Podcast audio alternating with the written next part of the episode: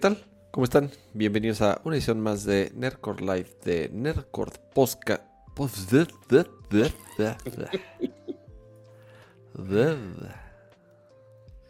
Estamos al 100 el día de hoy con nuestra habilidad del habla. Y más cuando uno quiere hacer un podcast que también se transmite en audio, pues uno, uno viene aquí a, a aprender a hablar.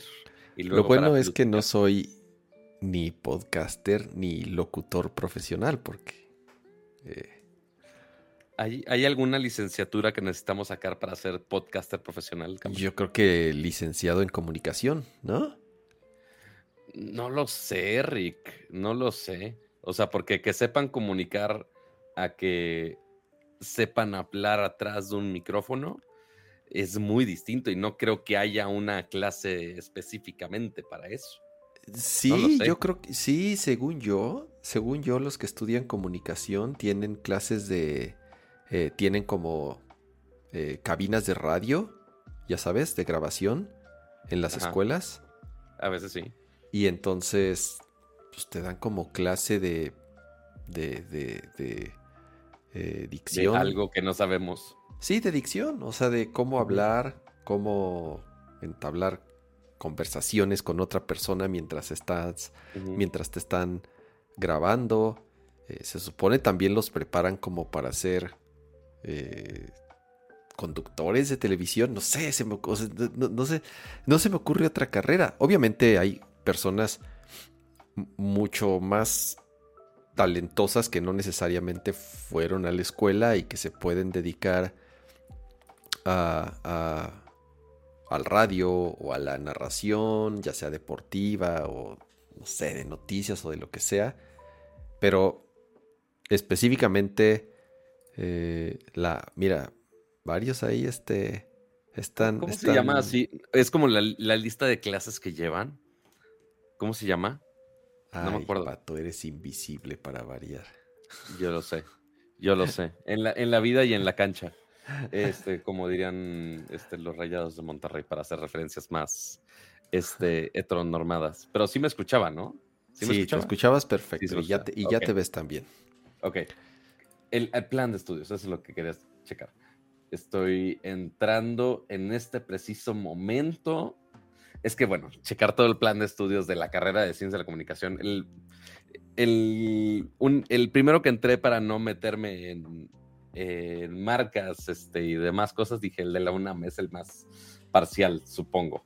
Habrá algunos que son mejores que otros, este, pero checar cuál, así, cuál clase, qué nombre de clase rimbombante va a ser de, ah, ¿cuándo te enseñan a decir estupideces de tecnología en un micrófono? Dudo que lo haya, pero así, así con ese nombre. Este, pero algún, en algunas de las optativas también podría entrar. Entonces, hay harta opción. Harta opción. Mira, los del chat que estudiaron este, comunicación, alguien puede, eh, sus sesiones de radio, ahí está. Yo soy comunicólogo, sí podemos, o sea, podemos, pero no, no es como que salen con una licencia de, ah, este, este pelado de comunicación, aparte de ser licenciado en comunicación, tiene su papelito que dice, ah, sí puede sí puede decir cosas en internet, en un, bueno, quizás en internet, pero en un micrófono. No, no, digo, no necesariamente que necesitas un permiso, a menos que, como dices Saber, Saber, que si, digo, no sé si lo dijo de chiste o no, que si necesitas tu certificación de Citatir, no sé si certificado o estar eh, afiliado al sindicato de Sindicato de Trabajadores de Comunicación, de Radio y Televisión de México. ¿Te acuerdas de los... Ajá quiero pensar que los que trabajan en radio, en radio de verdad, deben estar afiliados al, sindicato, tal vez sí. Maybe, eh, es muy posible. ¿Qué más? Este, dice ¿eh? Francisco, eh, te hacen hablar frente a una vela. Supongo que es para que aprendas a no a, papear, como dicen, y escupir. Eh, Lo bueno es que ya en estos días existen estas cosas que aparte el micrófono vende, oye, ¿qué es esta capita que está enfrente del micrófono? O sea, si lo ven de lado están dos capas. Esta capita es el pop filter, para que no se escuche tanto el popeo cuando estoy hablando al micrófono y que no le retumben los oídos. Y así. Ah, a ver, dice Manuel, producción de contenidos sonoros es, es tal vez la, la, O sea, es la una clase, clase. o la materia adecuada. Y dice, puede sacar licencia de locutor, pero ya no la piden. Soy jefe de una estación de radio universitaria. Oh. Oh. ¿De Ibero? O sea, ¿De y, Radio y no, Ibero? y no- y no nos ha invitado a hacer un show, güey. Ay, no nos ha invitado. Pero está bien, no, no era nada, no, no, no, no hard feelings, pero me controlaré. Yo sí he tenido este- oportunidad de, de ir a eh, a hablar en radio. Uh, hace muchos años. eh, un par de veces. Y está padre, o sea, las cabinas de una estación de radio sí, Ah, claro. sí, sí están chingo. Digo, no, no. No es acá. No, no, no, es, no están acá jugando como, como nosotros acá en nuestros, en nuestros cuartos. Es padre. A Sí, mí. ti- Tienen un poquito más de paneles acústicos. Eh, ahí te va. Vo- Voy a, voy a así de. Cuando era niño, así. uh, No, bueno. y yo creo que una de las. De, siempre he tenido cierta afición por el. el ¿Cómo le llamaban? La radio hablada, ya sabes, esos programas. A la fecha, digo, no tanto por. Digo, por, la, la inquietud de hacer nerdcore y, y desde el principio siempre lo dije, es porque siempre he tenido esa curiosidad y ese gusto por, por eh, hablar de lo que me gusta. Siempre desde niño escuchaba radio, o sea, cosas, digo, y ni, ni siquiera porque no hubiese televisión, o sea, digo, tampoco es que sea un abuelo. Y a la fecha soy de los que todavía, si no estoy escuchando un podcast, me encantan los podcasts, escucho un chingo de podcasts, es, el medio que más consumo junto a los videojuegos tal vez. En el coche, yo soy de los que todavía ponen estaciones de radio habladas, ya sabes. Ok. Eh, y ese gusto Hubiera me imaginado que pusieras podcast, fíjate. Sí, sí, ese, ese gusto me nació desde que mi abuela de niños, cuando, cuando éramos pequeños, mis primos y yo nos íbamos a casa de mi abuela en vacaciones, en verano, y nos quedábamos en casa de mi abuela todos los primos, no sé, una semana, dos semanas, tres, hasta, hasta donde nos aguantaran, porque hacíamos muchas estupideces. Y mi abuela nos llevaba a la XCW, ahí en la calle de Ayuntamiento, en el centro. Ok. Había un programa en las mañanas, muy, muy temprano, y entonces nos llevaba a las 6 de la mañana a formarnos afuera de la estación de radio. Ok, para ver si entraban. En la W, así es, porque era un programa que se transmitía en vivo y tenía público.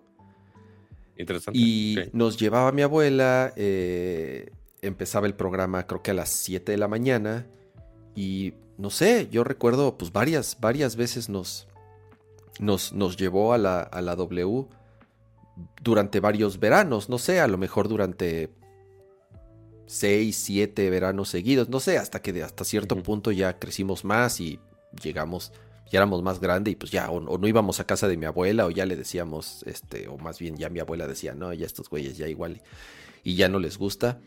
Ajá. Pero era, yo, es a partir, a partir de ahí, eh, yo creo que me nació el gusto y la inquietud y siempre me llamó la atención el mundo de la radio, el, de- sobre todo de los programas hablados. Y hasta ahorita me acordé justo porque eh, empezamos a hablar ahorita de esto de, de la comunicación y de lo que hay detrás del radio. Y, y- y sí, es, es- es algo que a lo mejor sí por mis, por mis abuelos me lo inculcaron y nos ponían a escuchar radio. Mis abuelos escuchaban radio todo el maldito día. Bueno, yo creo que era muy común de, de esa generación eh, escuchar, escuchar radio todo el tiempo. Y desde ahí, desde ahí me, se me quedó siempre el, el gusto y la curiosidad de, de ese tipo de, de contenidos. Acá, Em, digo, en, en mi momento lo único que iba a decir, veía hablado, porque realmente así que tú digas, uy, consumidor de radio, pues tampoco tanto. Pero, este, aparentemente mis papás decían, ah, a este güey le gusta decir estupideces desde chiquito. Em, y pues sí, digo, ¿qué otro host iba a ver un niño de, de seis años? Pues iba a ver a Chabelo. fuera, fuera de ahí, pues, ¿qué otra persona que le hable? Pues realmente nadie, o sea, alguna caricatura, una madre así, pero pues Chabelo era así host de su show y todo el pedo. Entonces, según mi mamá, si, hay fotos del juguete ese. Eh, no, creo que hasta hay video. Ok. No estoy seguro. este, pero eh, creo que sigue existiendo el juguete. Es una bill como videocastera tipo Fisher Price con un micrófono. Este, que seguro hasta sale en Toy Story, que es la que usa Woody así para nada más hablar con la gente. Eh, y que aparentemente nada más iba por mi casa caminando y nada más iba.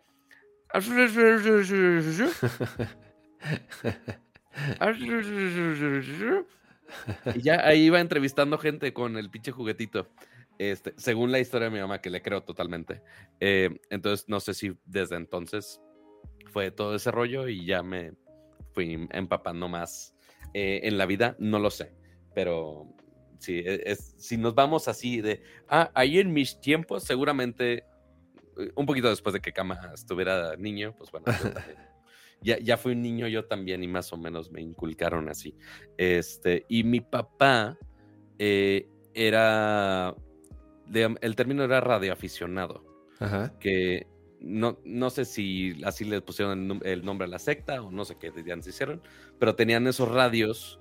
No sé de qué tecnología sean exactamente, si les digo algo así de, ay, de onda baja, no, tengo la menor idea, pero que lo traía en su coche y era así como radio policía. Este, entonces también, así, mi papá eventualmente se comunicaba de otra manera extraña. ¿Con quién? ¿Quién sabe?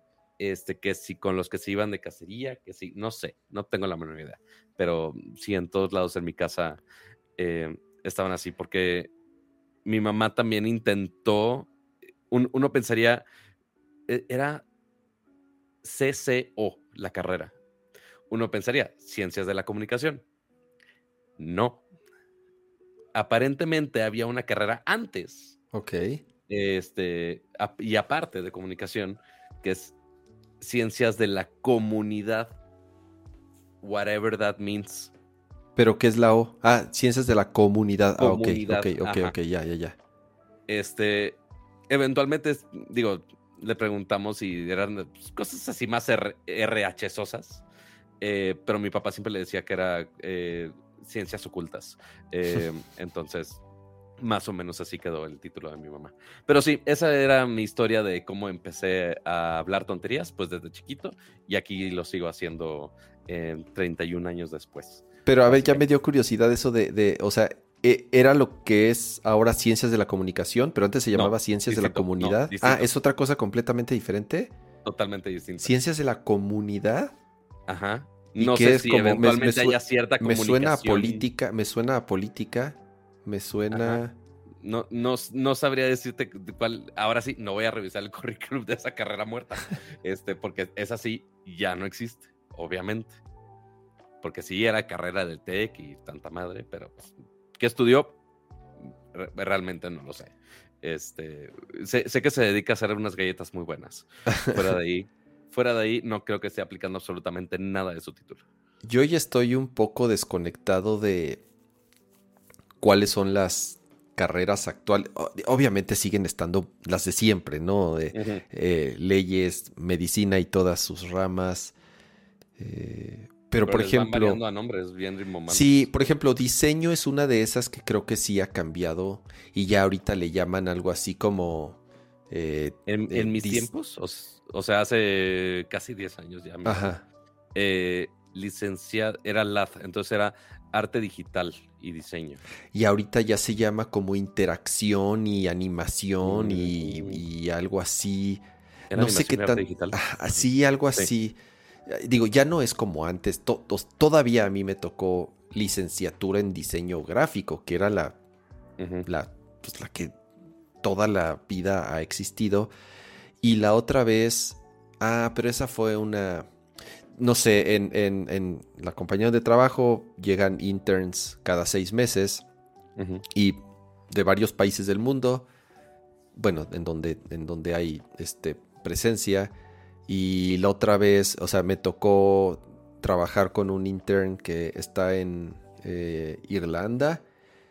Y me dijo, y le dije, bueno, ¿cuál, platicando con él, pero ¿y cuál es tu carrera? ¿Es, ¿Es graphic design? Me dijo, sí, pero ya no se llama así, se llama algo así como interaction and arts, o sea, ya, pero muy europeo de primer mundo, ya sabes. vamos a ponerle todos los, todos los keywords del, del SEO, a ver cuál pega. Este, pero eventualmente para lo mismo o muy similar. Nada más le agregan una sola materia nueva de, ay, pues como ya tienes que hacer diseños así de aplicaciones, o sea, de cualquier cosa interactiva, vamos a agregar la I de interactiva. Eh, Adiós. Pero está bien, Pato. Al final del día, ahorita, ¿quién carajos quiere aprender a formar revistas o a este eh, pintar? ¿Qué es lo que? A, pintar a lo, digo, no sé, cierta ciertos, eh, ciertas clases y materias artísticas. Sí, exacto, del lado artístico y, por lo menos toda la sensibilidad que conlleva si te vas a dedicar a eso. Quiero pensar que todavía hay materias así, pero, o sea, está cool que ese tipo de carreras tan técnicas, le voy a llamar, si se estén actualizando no sea diferente. Digo, eh, puedo hablar de esa porque es la que yo estudié, pero no sé, arquitectura, ¿no? Que arquitectura sigue siendo de las que llevan toda la vida existiendo. Y esa no necesitan cambiar el nombre. claro, pero no tengo idea si, por ejemplo, o sea, ¿qué, ha cambiado de la arquitectura? ¿Las aplicaciones que utilizas para hacer un plano? O sea, me queda claro que ya, ya no hacen planos como antes. A mí me tocaba ver, o no sé, hay arquitectos eh, jóvenes. No sé si en, estos, en estos tiempos haya cambiado ya de, ah, oye, ya no se usa este tipo de concreto y ahora se usa otro acá más machín y cambió todo el esquema de cómo se, no sé, todavía no he llegado a ese punto. Eh, pero dice Beto GMZ en el chat que, hola chat, eh, dice, diseño ahora es manejo profesional de la inteligencia artificial para las artes gráficas. Eso sí suena muy rimbombante. Este, algunos dicen de, ah, la carrera de tu mamá de ciencias de la comunidad, de la comunidad sí están. Pero de qué trata? Sigo, sigo, a ver, voy a, voy a buscar qué diablos es. O sea, dicen que, dice que la dan, pero al menos en el, en el listado de la oferta educativa del, del TEC ya no está. En Torreón, así es, en la Universidad Autónoma de Torreón, no. De Torreón. Pero, a ver, Cama, sistemas. Ajá. O sea, un programador ¿cuál crees tú que es la carrera que debería estar? Eh, ¿Cómo conoces el nombre de esa carrera? En mi, en mi, en mi época habían dos, licenciatura en informática y, e, bueno, e, ingeniería en sistemas. ¿Y cuál es la diferencia? Ingeniería, no, bueno, se llamaba Ingeniería en Cibernética y Sistemas Computacionales, que es la carrera que yo empecé a estudiar y dije al demonio, esto no es para mí. Ajá. Ajá. Pero por lo menos así se llamaban. No sé, ahorita. Y, es que hay dos ramos. Está, está del lado un poco más de la licenciatura y está el lado de la ingeniería. Y por lo menos ahí en donde yo estudié, ahí en La Salle, existían esas dos y compartían ciertas materias. Al final del día. Eh, aquí, ya, me pasaron el currículum de la Escuela de Ciencias de la Comunidad de la Universidad Autónoma ya le estoy, Ya le estoy leyendo. Y si es una onda ahí que, como te decía, un poco más en, política se podría, se podría enfocar, en política, en trabajos sociales. En... Jamás hubiera imaginado a mi mamá haciendo eso. Ajá. Eh, qué bueno que no ve el podcast. O sea, me estoquea de todos lados, pero qué bueno que esto específicamente no lo está viendo. Pero a ver, volvamos a sistemas. Oye, pues está informática y el otro que habíamos dicho, ¿cuál era? Eh, ingeniería en cibernética y sistemas. Mecatrónica, como dice José Luis, esa se mm, puso muy de moda ahí en el TEC de Monterrey. Eh, es donde tenían eh, esa carrera. Que, mecatrónica. bueno, mecatrónica ahí medio tiene sentido porque se involucra más hardware, ¿no? O sea, sí, obviamente hay software, pero se involucra también mucho hardware al respecto. Pero bueno, la carrera de sistemas ahorita sigue llamándose igual que como yo estaba, que es Ingeniería en Tecnologías Computacionales. ¿Por qué quitarle el de sistemas? La verdad no lo sé, pero es básicamente lo mismo. Es nada más de, ay, vamos a renovarla, vamos a cambiar el nombre, pero técnicamente es la misma madre. O sea, igual tienen el de electrónica, igual tienen el de industrial y de sistemas, eh, lo cual es de, yo, yo no entiendo eso.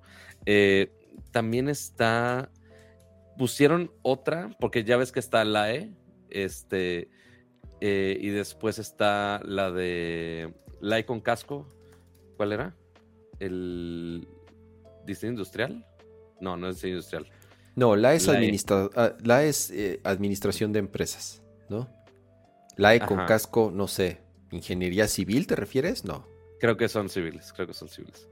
Y había uno después, este, ah, mira, ingeniería, ingeniería en nanotecnología, esa es nueva. Esa no la había visto jamás. Eh, se oye muy acá. Pero sí, ya se, se escucha acá bien, bien este villano de los Avengers. No, hay una, ¿por qué no la encuentro? Transformación digital de negocios, quizás sea esa.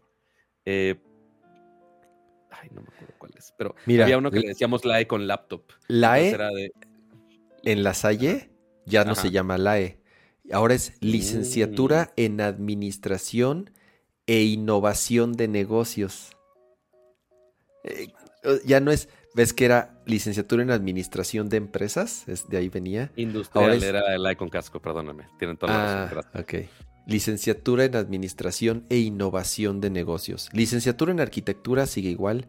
Licenciatura en Ciencias de la Comunicación sigue igual. Ciencias del Deporte. Ciencias religiosas, obvio. eh, No, bueno. Indivisa Manent. Eh, comercio y Negocios Internacionales sigue igual. Contaduría y, eh, Contaduría y Finanzas sigue igual. Derecho sigue igual. Licenciatura en Diseño de Ambientes Interiores y Exteriores. Ah, cabrón, esa es nueva. Esa es como de... Ok.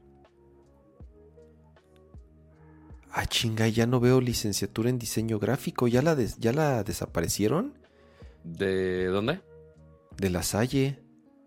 Creo que ya la desaparecieron. Ahora es ¿Te graduaste de diseño una de carrera que no existe, Cama? No manches, Pato, ya no me voy a titular nunca si ya no existe. ¿Cómo, ¿Qué voy a Eh, hacer? espe- a ver, es- espera, espera. A ver, necesito un zoom dramático para esto. ¿Estás diciendo que todavía no te titulas? No he hecho el desmadre ese que pasó, sea. ¿te acuerdas? Ah, y- y por- o sea, porque ya hiciste el crédito, ¿no? Que te faltaba.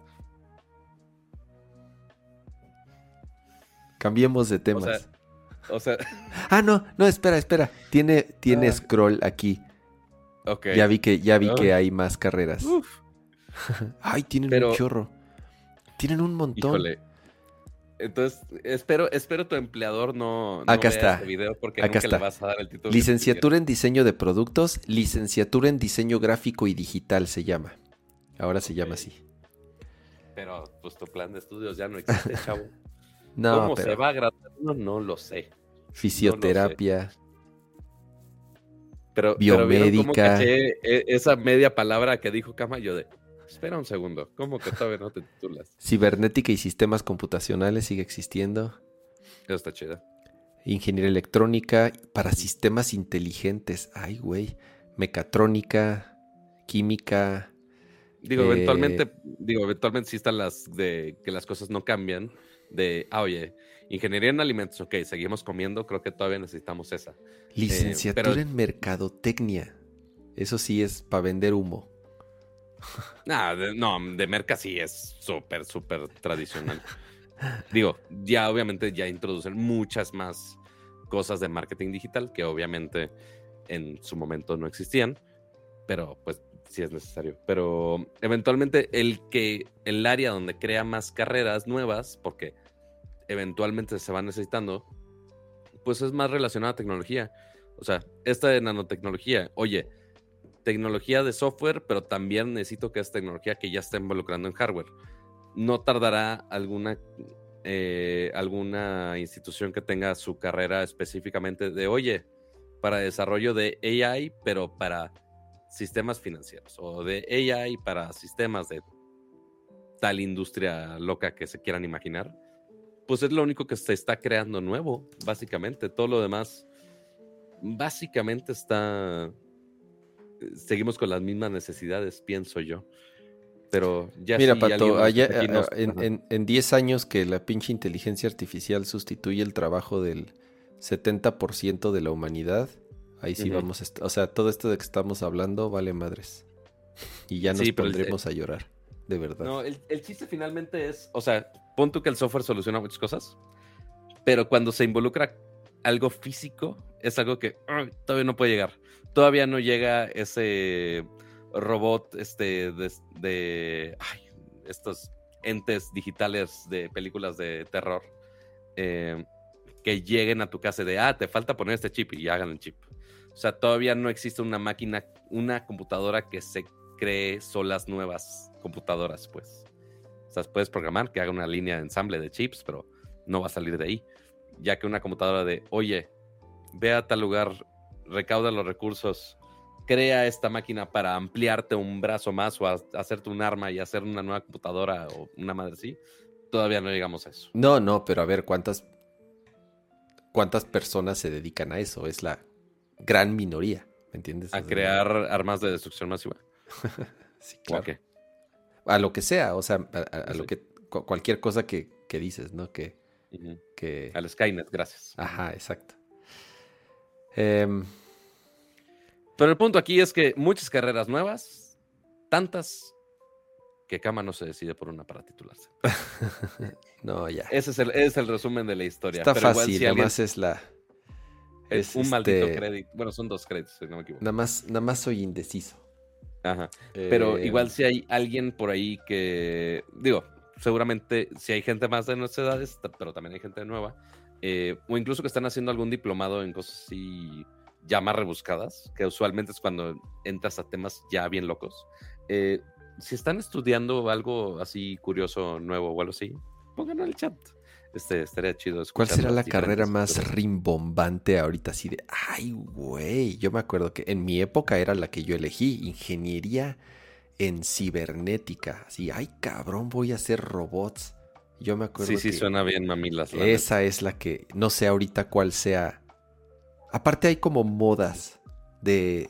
En ciertas generaciones hay como. Como modas. No sé.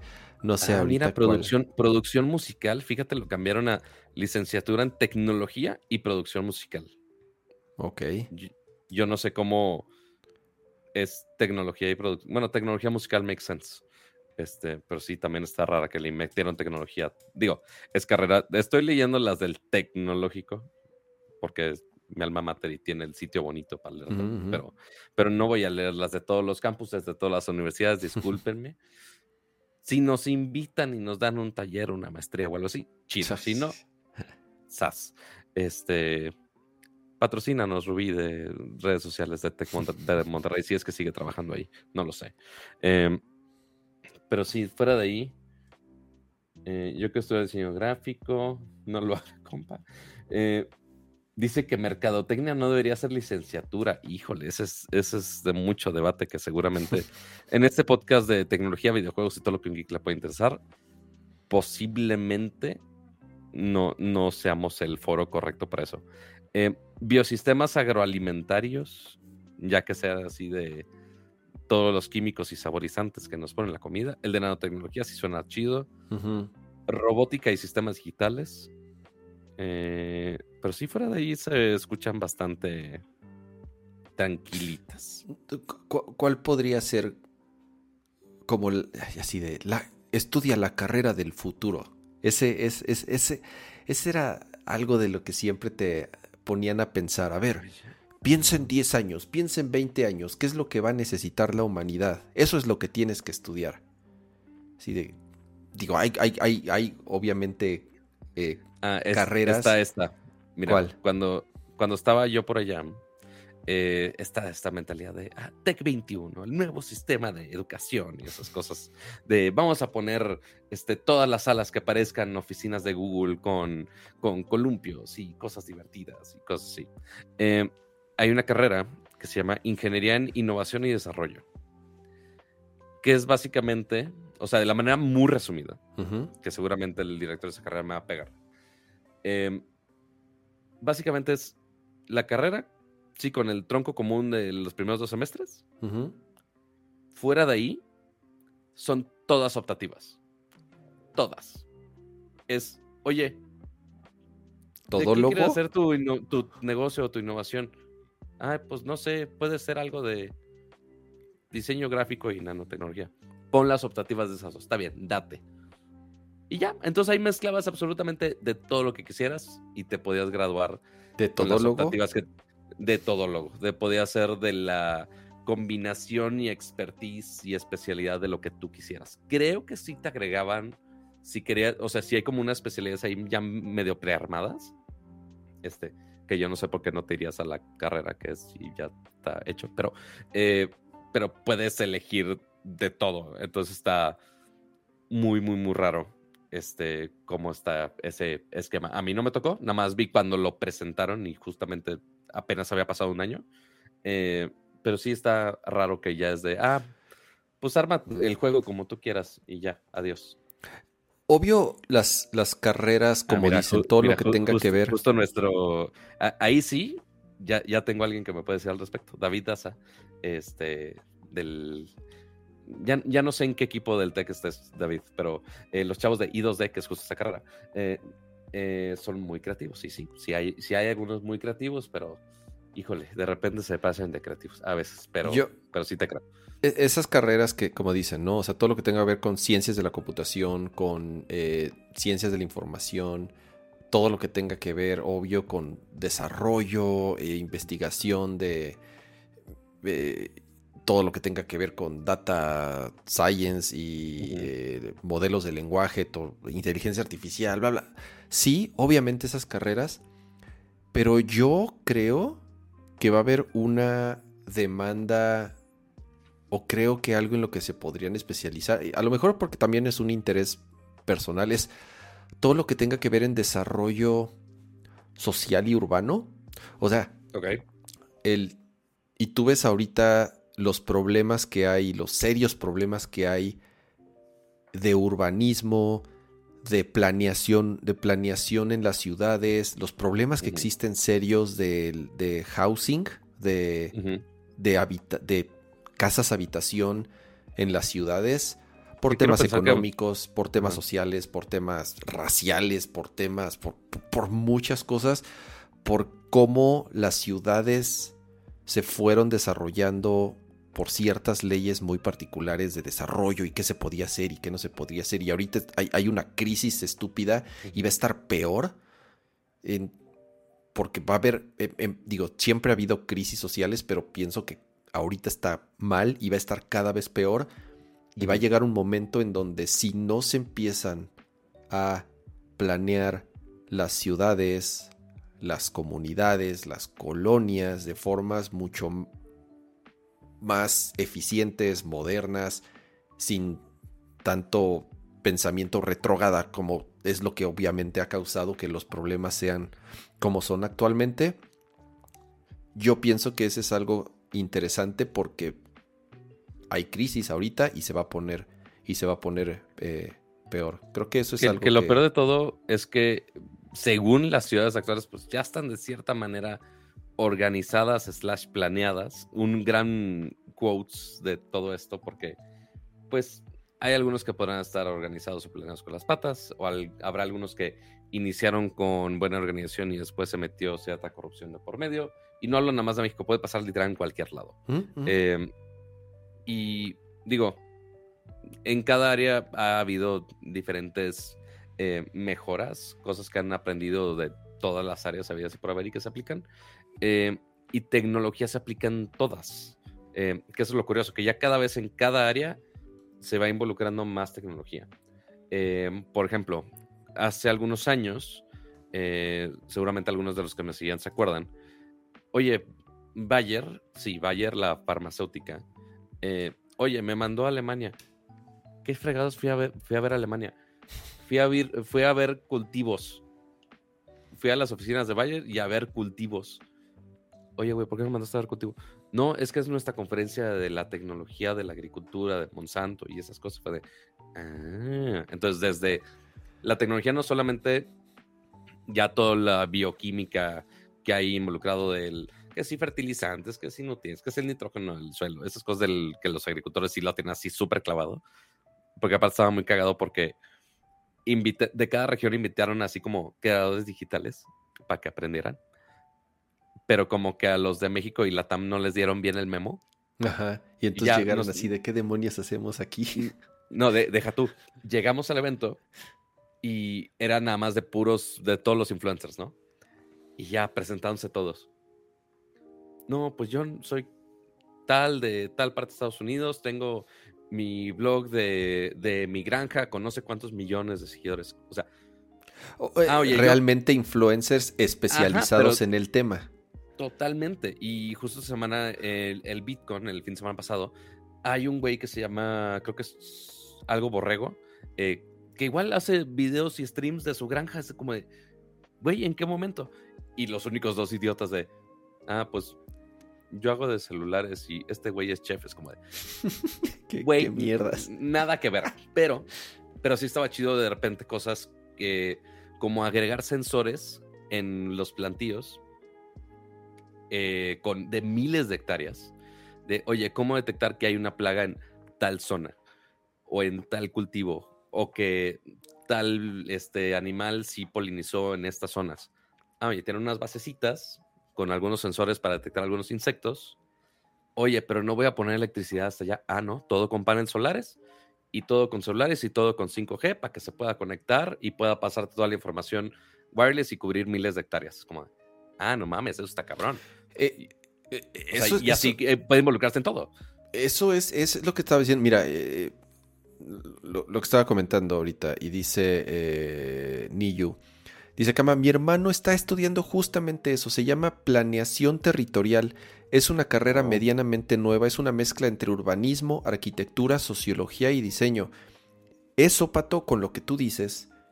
a, ver, a ver, si una farmacéutica está investigando en eso y podría, a lo mejor suena muy exagerado esto. Vamos a poner un sensor a ver si cae, pivotar, una persona. Claro, o sea, pivotar entre hacer medicinas a alimentar a la humanidad porque, en, o sea, ya estamos en crisis y conforme pasen los años se va a poner mucho peor el tema de la sobreexplotación de los recursos naturales y de todo el tema del, eh, de las granjas y del... Eh, no sé si Kama acaba de ver Interestelar o algo del, así. Del consumo animal. O sea, claro, no, la verdad la vi, la vi cuando salió en el cine.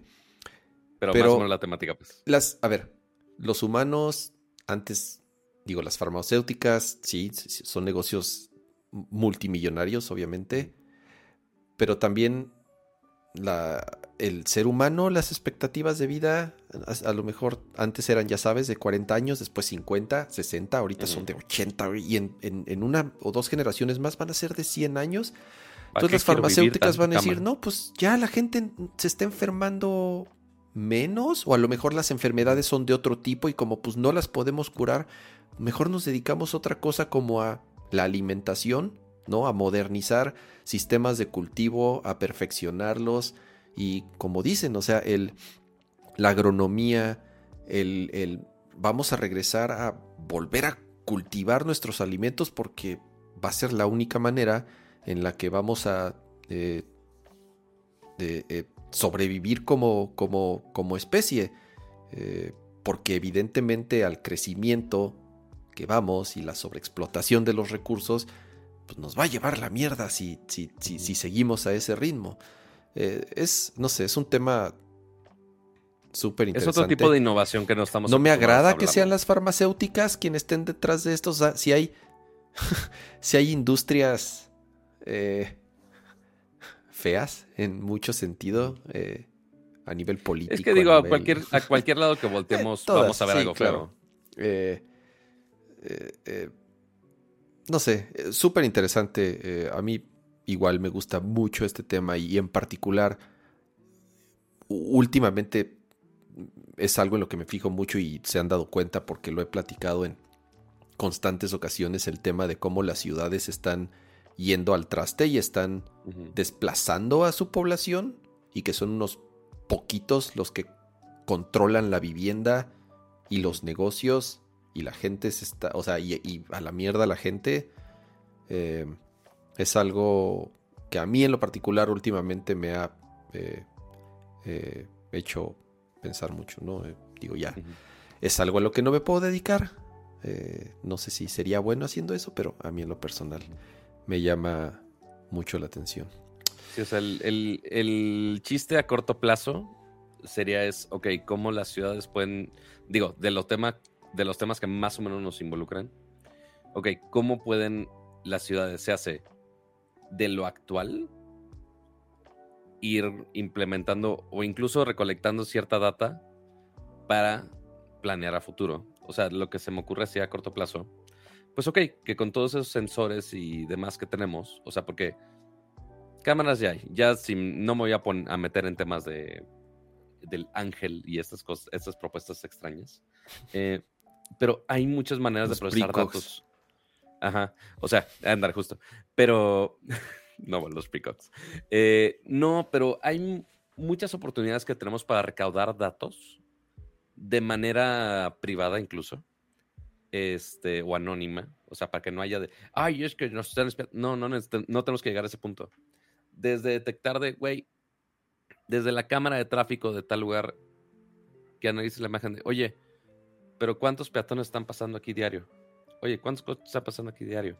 Oye, ¿qué pedos están topando aquí para que haya tanto tráfico en esta parte? Y ahí pueden correlacionar un chingo de datos. Pero el que se haga eso no creo que sea tan eficiente. O pueden incluso agregar unos sensores más de, oye, con la cámara no me da resolución para checar cuántos peatones. Ah, güey, por sensores quizá unos más bajos de, proximidad, o así como estaba el de proximidad del cobicho, de oye, que haya un sensor, un beacon Bluetooth, que detecte cuando pasó un dispositivo Bluetooth cerca. Que ni siquiera lo registres de, ah, oye, fue uno distinto, regístralo, es una persona distinta. Con cosas así. Eh, y el chiste es tener toda la información y realmente hacer uso de ella, porque información tenemos un chingo eh, que se aproveche no tanto. Entonces, del lado tecnológico, podría servir, así como David Daza y en mi clase en algún momento estaban necios de vamos a poner beacons en todo el maldito tech. Em, al menos esa era la idea inicial. Este, ah, la moda de los beacons, ni me digas, porque yo varios proyectos en la, agencia así de vamos a poner beacons, en los, en, las, en los centros comerciales y así, y vamos a inundar de notificaciones a las personas vendiéndoles ofertas. Ah, recuerdo bien esa época. La neta estaba chingón la idea, no sé por qué no, no, no vivió. Este de, ah, oye, vamos a poner un beacon Bluetooth. Si llegas a esta tienda, ah, oye, te llega una notificación. Estaba chingón. No sé por qué no, no vivió esa moda. Este, pero incluso, pues, nada más para recaudar datos también podría servir. Hay, hay muchas posibilidades, pero bueno así las cosas, a ver si alguien más joven que nosotros y más hábil eh, nos ayudan a que todo esto sea útil y no, no se no tenga que depender de, de alguna ciberempresa gigantesca o como dice cama farmacéuticas o mucho menos de un partido político. Este y andamos con esos temas, pero con un sentido ecológico. Oh, muy bien, muy bien. Qué bien. Muy bien. Ya está. Esa es nuestra historia eh, de carreras fallidas, básicamente, de un programador que no sabe programar, pero que tiene ideas y alguien que dentro del mundo de UX y diseño gráfico, este, creo que es más allá que diseño gráfico, pero el mundo UX creo que estás en una posición exitosa, pero que como quiera no tiene su título. Así que así la vida, amigos. Me, así la vida hago, ya para antes de cambiar de tema, hago bromas así de. Eh, de, ok, soy diseñador. No me quejo, me, encanta lo que hago. Eh, creo que me ha ido. No me puedo quejar. He tenido mis altibajos como todos, pero creo que en general em, ha sido positivo mi desarrollo profesional. Pero eh, así de ¿qué, estoy haciendo para la humanidad? Así de, pues no, no, o sea, eh, en, lo más que me llego a preocupar es si el padding entre un botón y otro tiene que ser 8 o 16 píxeles. Obvio, estoy exagerando, pero es gran parte.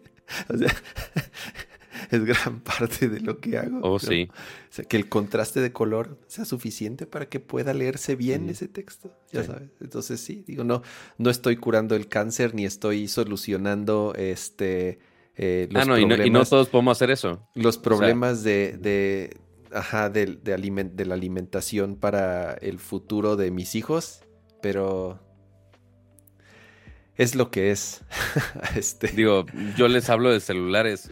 Va a salvar el mundo el que te hable de, oye, ya puedes subir fotos en HD en WhatsApp.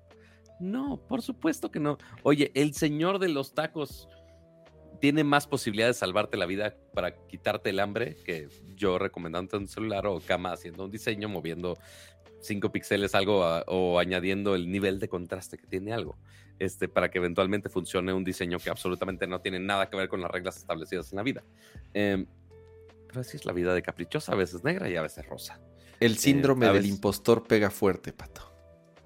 Oyes, oyes, sí, sí funciona. Eh, dice Cama, ¿ya viste los nuevos beats? Ah, chinga, ¿no? No sé, no sé cuáles. Los, ¿Salieron unos grandes? ¿Los estudios Pro? salieron unos estudios nuevos. Ya tienen como dos. No sé a cuáles te refieres, Adolfo. ¿Te refieres a esos? ¿O, se coló alguna noticia apenas ahorita que no, sepamos? Es, de hace como dos semanas. No es cierto, tres semanas, porque fue justo antes, antes del Unpacked de Samsung.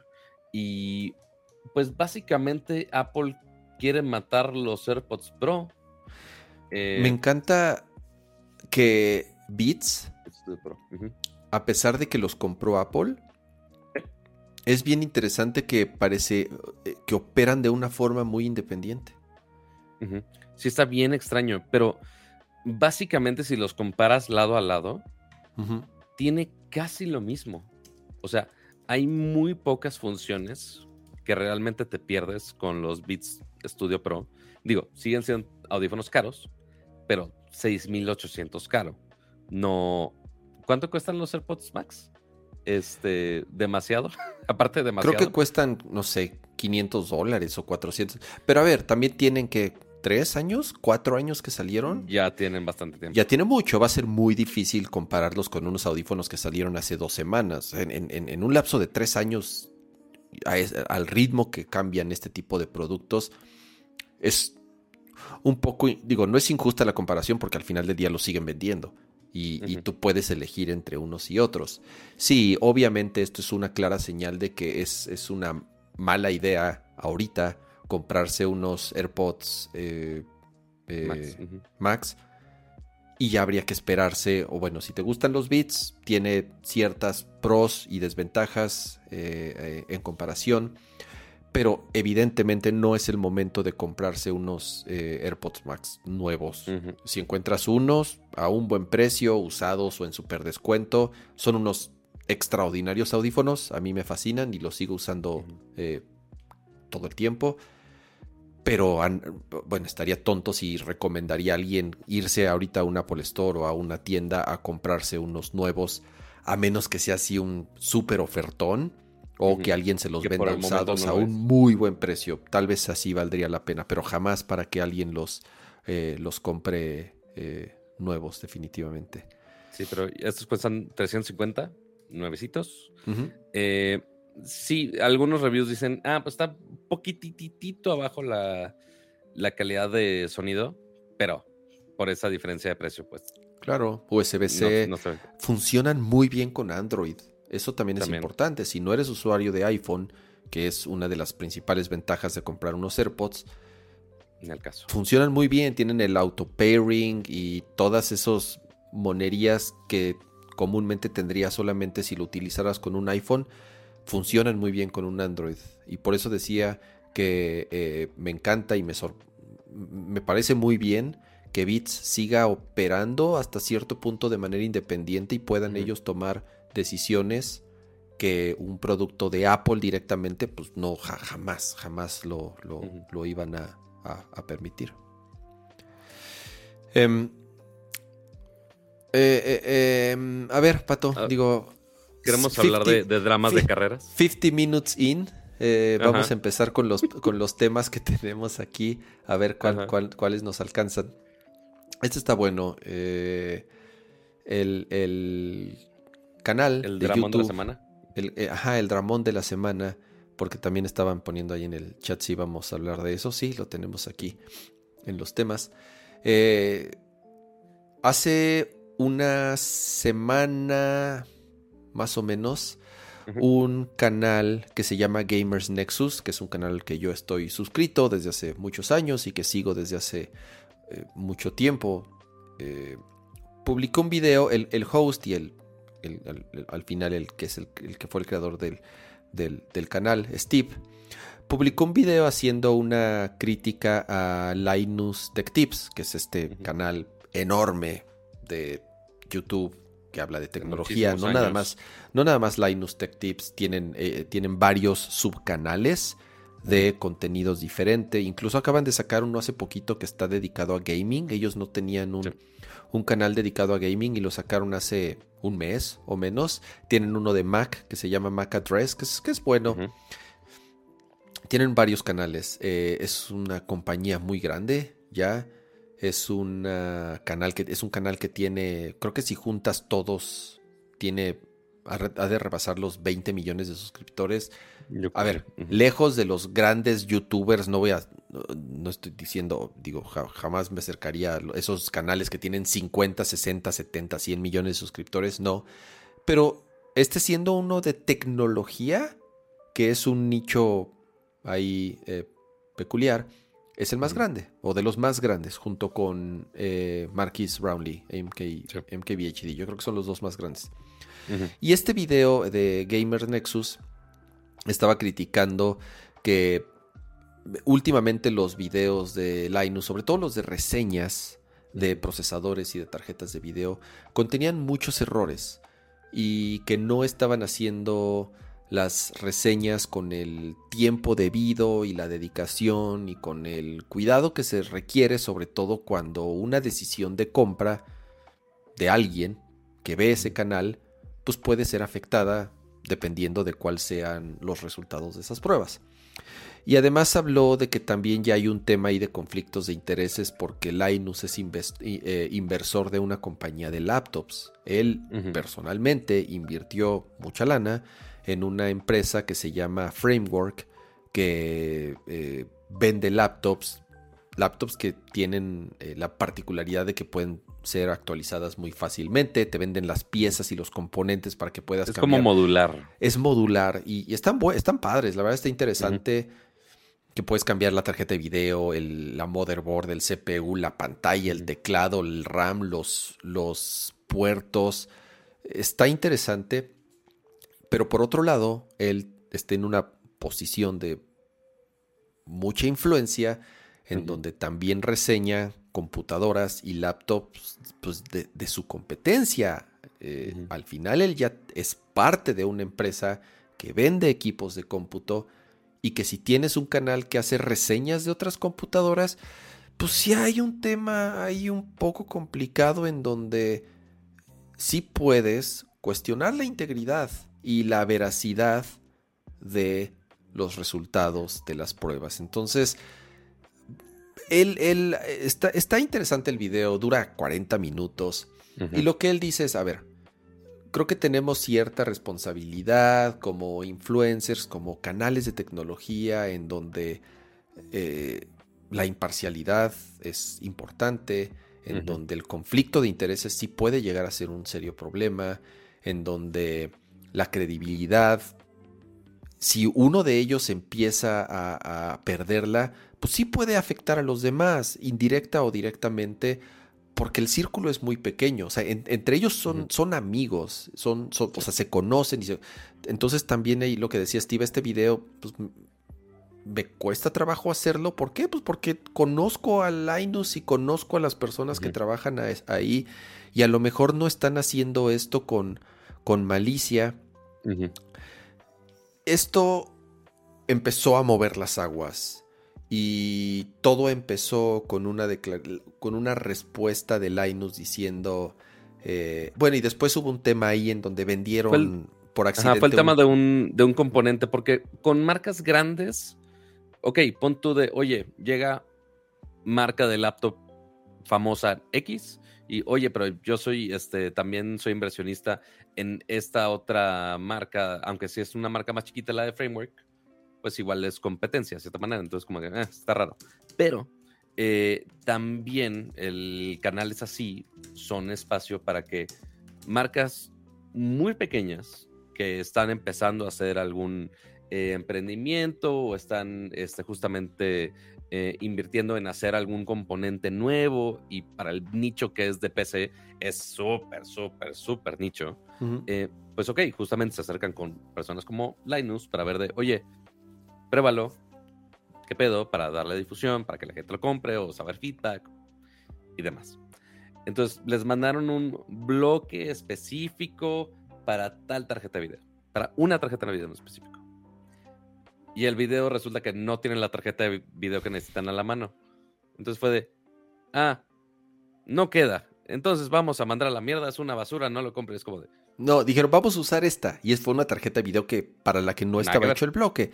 Entonces, pues todas las pruebas que hicieron realmente no tienen un valor. No optimizadas para. Claro, porque no lo utilizaron para lo que debía de, de utilizarse.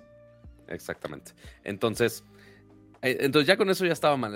Entonces fue de, güey, si no tienes la tarjeta que literal te dijeron que necesitabas para esto, ¿por qué sacaron ese video? ¿Y por qué le estás matando todo el negocio a ese, pequeño, a ese pequeño negocio cuando ellos no hicieron nada mal? Cuando tú hiciste las pruebas mal y como quiera decidiste publicarlas.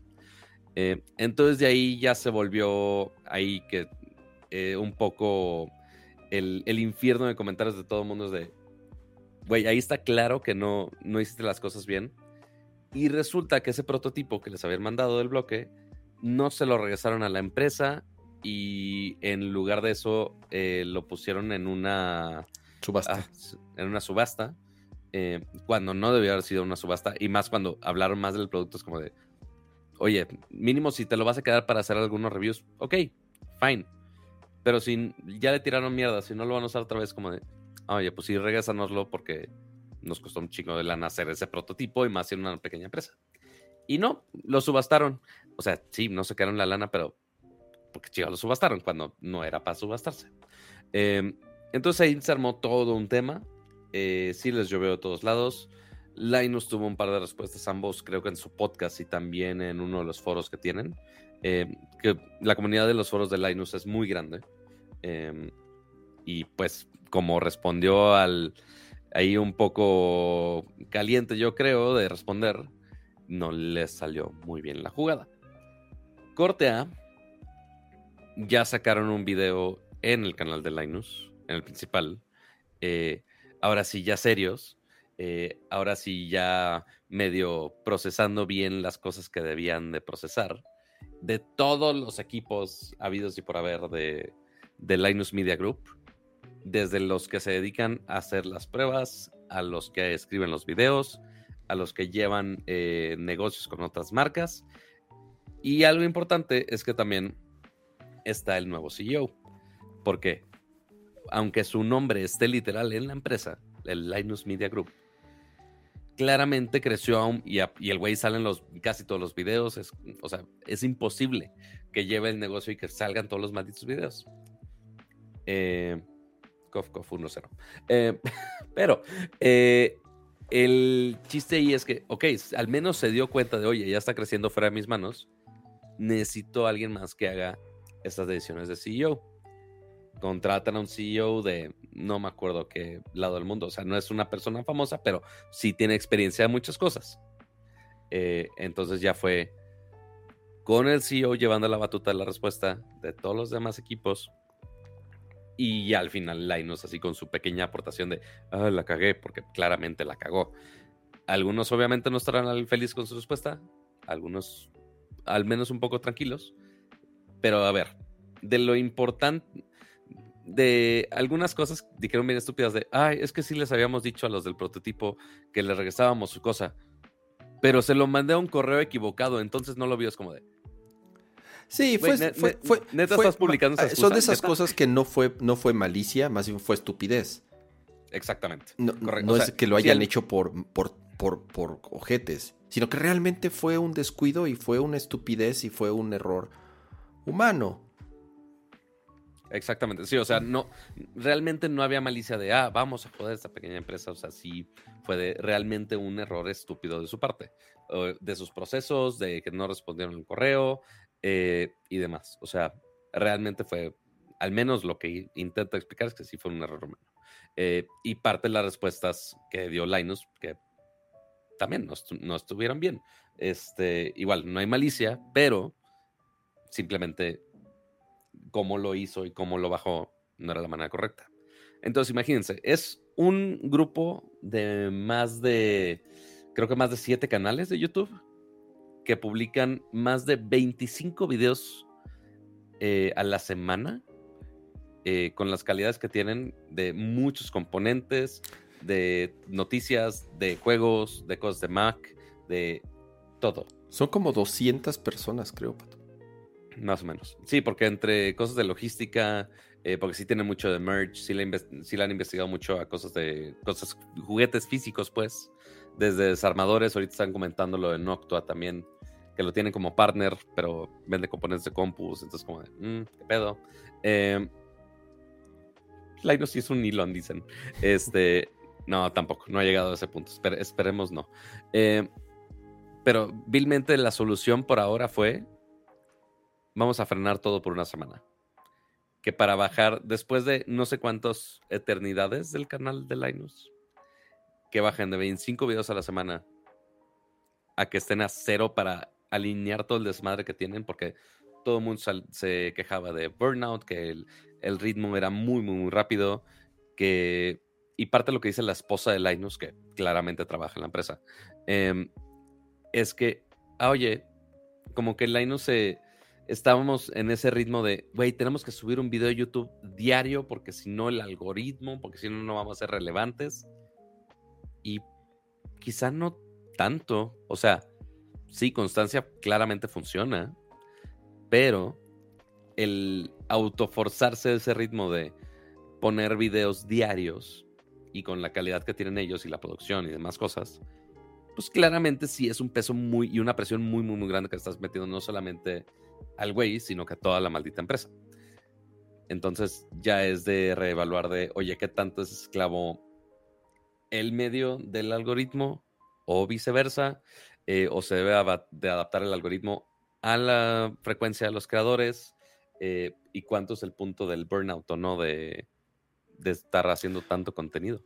Y la calidad de los videos, eh, últimamente, si ustedes son seguidores, yo sigo a Linus Tech Tips desde hace muchos años, más de 10 años, o sea, es, uno de los primeros canales que, digo, no, no, de los primeros, pero bueno, los inicios de Linus Tech Tips yo, yo estuve suscrito a ese canal y últimamente ya la calidad de los videos ya, no, ya, ya ha bajado mucho, se nota.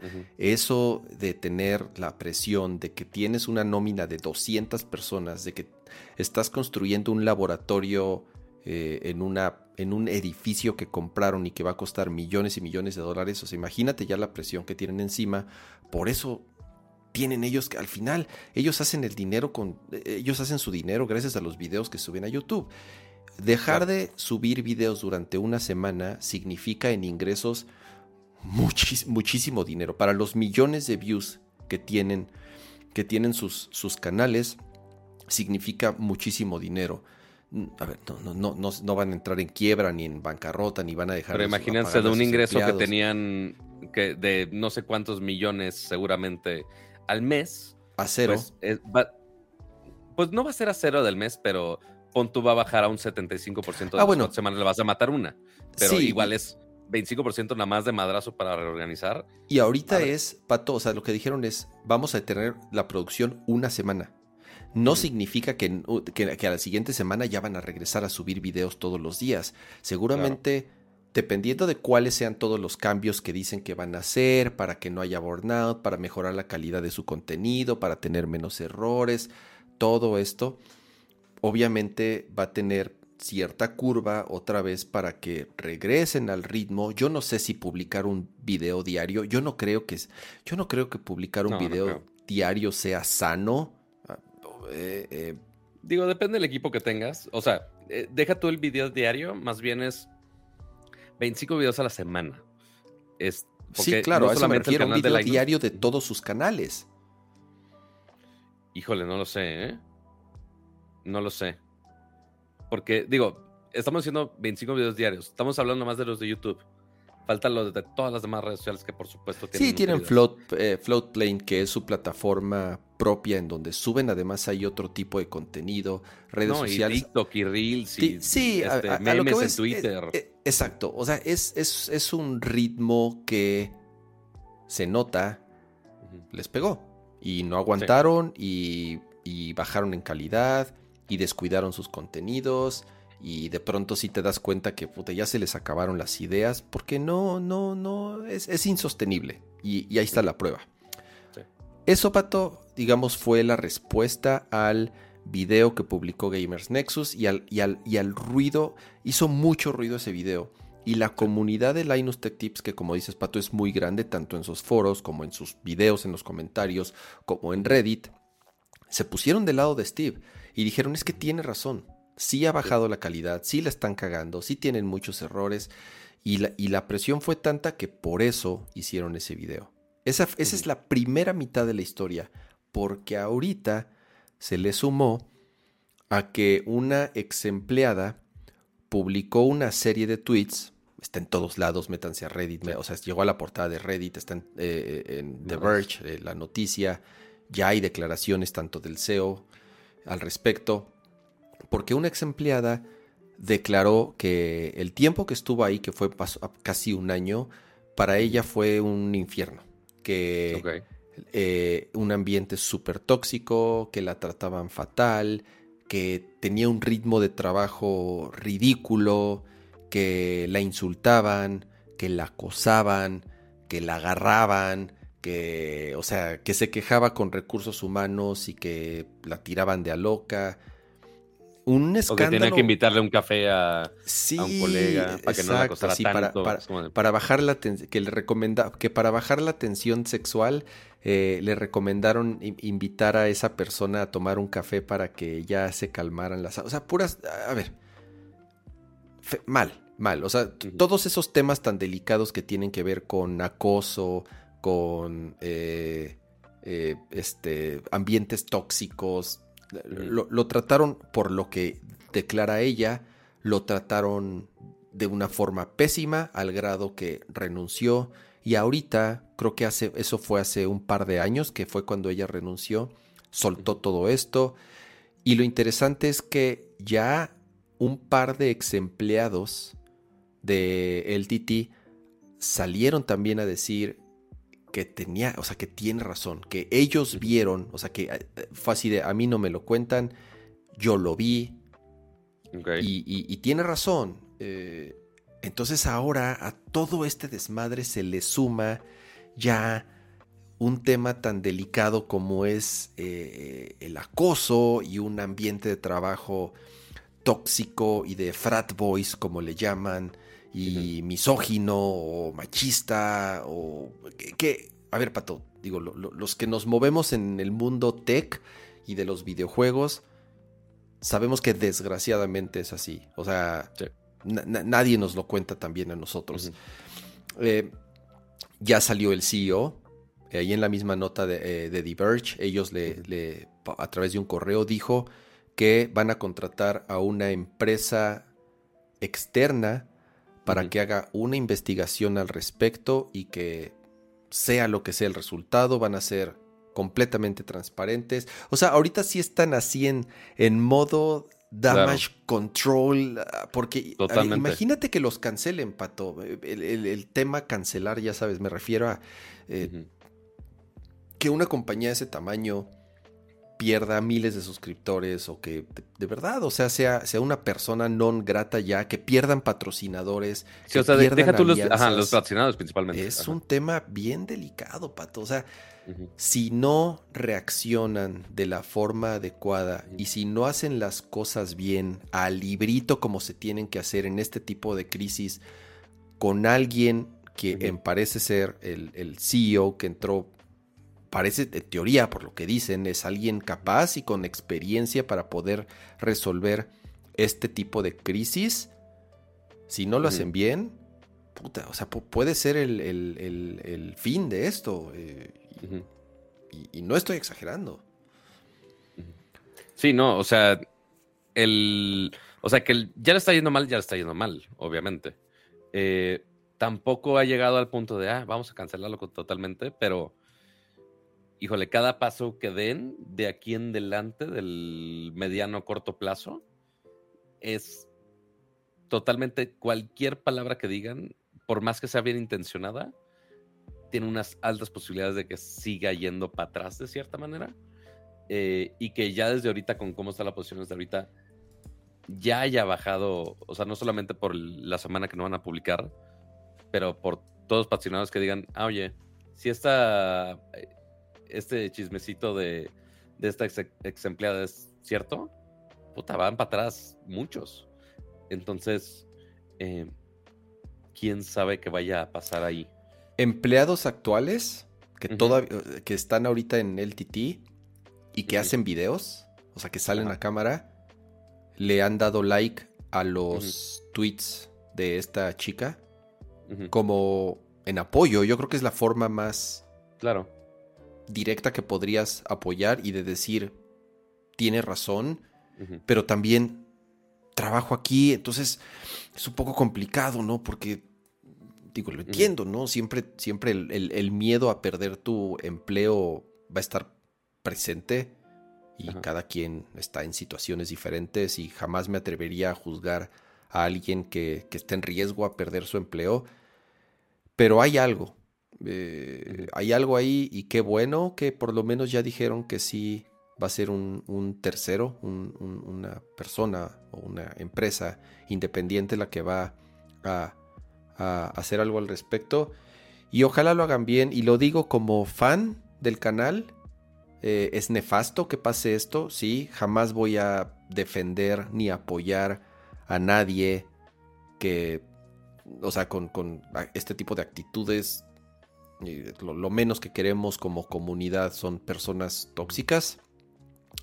Eh, pero también, pues son, imagínate, o sea, ahí, ahí sí aplica la de, a ver, seguramente fueron dos o tres estúpidos, o cuatro, o cinco, o diez, y los que sean, pues ojalá paguen las consecuencias y no afecten pues, el trabajo de decenas o de cientos de personas que seguramente pues son buenas personas, o sea, no, no, no, los conozco, pero dudo mucho que, que, este, a ver, una empresa no crece tanto y no es tan exitosa si todas las personas fueran así de tóxicas, no, seguramente son algunas y ojalá esas algunas las corten, las separen o se tengan que hacer lo que se tenga que hacer para que lo sobrelleven, para que lo reparen, para que hagan lo que tengan que hacer y ojalá puedan seguir haciendo buen contenido que a, mí me gusta, a mí yo, yo soy fan desde hace muchos años, lástima, son de esas cosas que dices, puta, no es como cuando te enteras que tu cantante favorito, tu artista favorito, tu actor favorito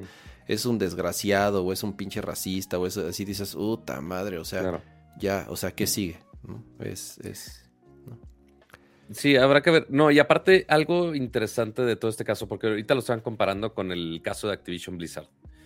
Ok, el caso de Activision Blizzard, pues, ok, lo está relacionando a, pon tu, como dice la expresión en inglés de some bad apples, algunas manzanas malas, eh, pero que básicamente hacen que se pudra todo. Pero allá, en ese caso, es el nombre de la empresa. Sí, algunas cosas que sí le atribuían al CEO que estaba dejando que pasara algunas cosas. Pero en el caso de Linus, pues la empresa tiene tu nombre. Este, que o sea, posible, quiero pensar que la persona o personas afectadas directamente a esta ex empleada, me gustaría pensar que Linus no estaba involucrado directamente en hacer eso.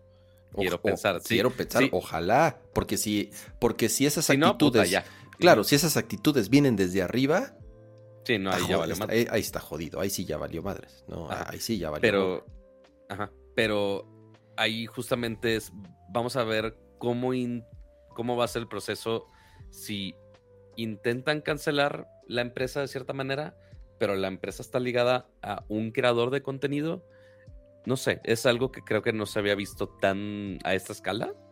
Eh, pero a ver cómo procede. Digo, toda semana no vamos a tener nada de info. Pero a ver en las siguientes. A ver qué dicen al respecto. Porque sí, como dice Kama. Seguramente voy a terminar viendo algún video de ellos para ver cómo ensamblar la maldita compu.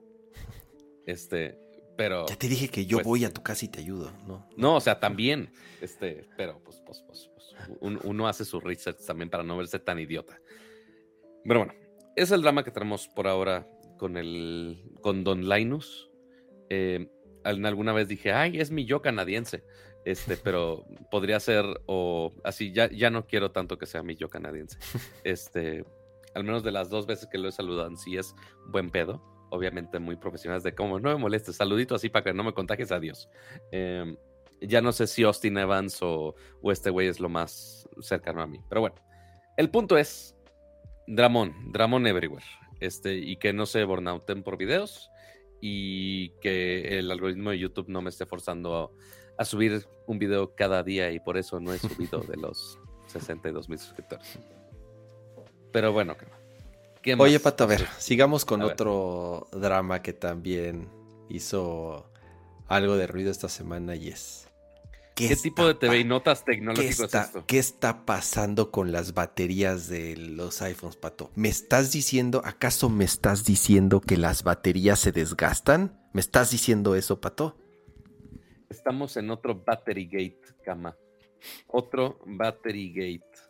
Porque seguramente algunos durante la semana eh, vieron que por ahí había algunos reportes interesantes de gente que estaba quejando de la batería de su iPhone. Que pues, pues sí, tiene una cierta duración máxima y se degradan. O sea, como cualquier gadget en la vida, las baterías de tu laptop marca no frutal, que si de Apple, que si de todas. Todas se van desgastando con el uso. El problema es qué tan rápido se están desgastando. Esa es la pregunta del millón que sacó este reporte. Porque según esta personita se estaba quejando de, es que la pila de mi iPhone 14 Pro se está desgastando más rápido que las generaciones anteriores. Y ok, ¿cuál es su prueba hasta ahora? Al igual como lo pueden hacer ustedes, si tienen un iPhone, independientemente de qué generación, pueden entrar a configuración, se van aquí a batería y en la parte de arriba dice condición y recarga de la batería. Y ahora sí, aquí dice capacidad máxima, que al menos en mi caso es del 97%. Que este... que su- Eh, Sergio, estás poniendo mentiras.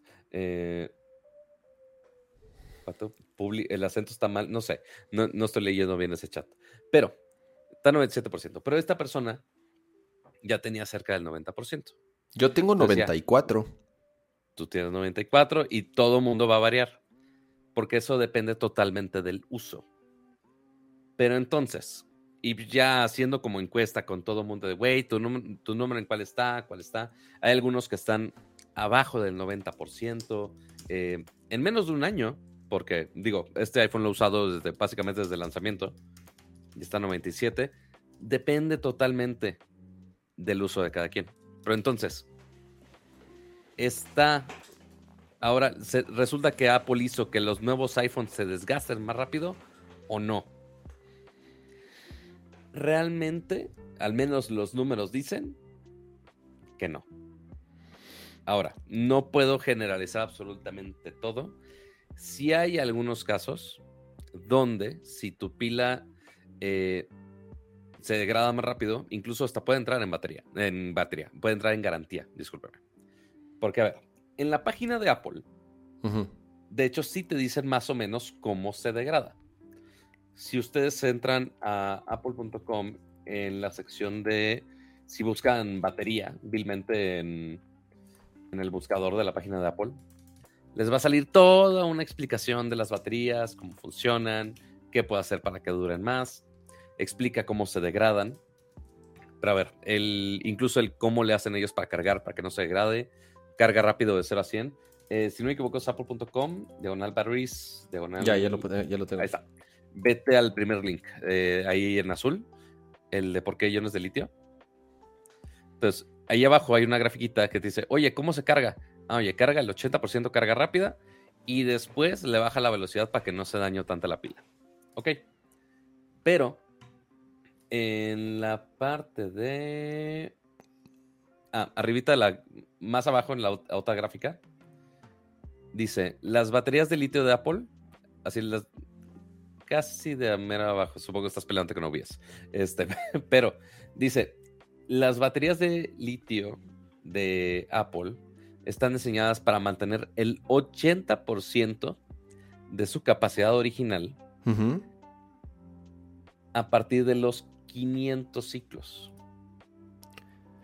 y es que ni siquiera, si te fijas, ni siquiera están, es imposible que te den una garantía de tiempo. No te pueden decir, el primer año te debes de tener por lo menos el 90, es imposible porque todos usan su teléfono diferente. Todos usan aplicaciones diferentes. Todos cargan su teléfono diferente. Por eso está interesante que lo digan por ciclos. Pero a ver, Pato, también eso está medio cabrón. A ver, ¿quién cuenta los ciclos de su teléfono? nadie, nadie tiene ni, una, ni la menor idea de cuántos ciclos o cuántas veces has cargado tu teléfono. No, y aparte porque pues los ciclos se van acumulando. O sea, no es de, oye, habrá el loco de, no, yo cargo mi teléfono de 100 y a cero, siempre. Es como, pues no todos. Oye, lo usé nada más hoy 25%. Ah, güey. Pues ok. Pero ese 25% sí se acumula para el día siguiente. Entonces, ya si un día usaste 25 y otro 75, ahí como en el ejemplo de la gráfica, pues ok, eso ya cuenta como un ciclo. Eh, y pues justo está hecho para 500 ciclos. Entonces, ¿qué pasa si por alguna razón tu batería está en menos de un año, como dice aquí, está abajo del 80, o sea, si ya marca 79 y tienes menos de un año con tu iPhone, puedes aplicar la garantía. ¿Cuánto? Un año. Ajá.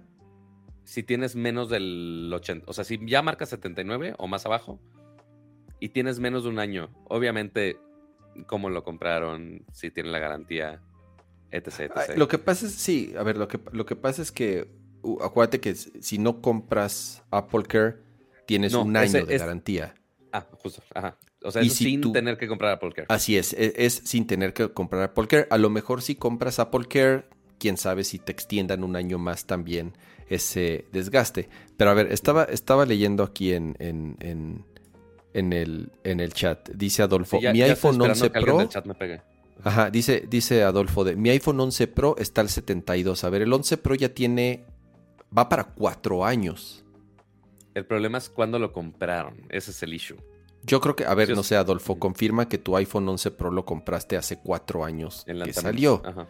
Eh, Sergio dice su 13 Pro Max al 92%. El Pro Max pues ya tiene, ya va para dos años. Eh, tú dices, Pato. Dice, mira, Omar dice, yo he cambiado la batería con Apple Care con que esté en 79%. Ahí está. Entonces, si tienes Apple Care y tu batería dentro de esos dos primeros años llega a un 79%, sí te hacen válida la garantía.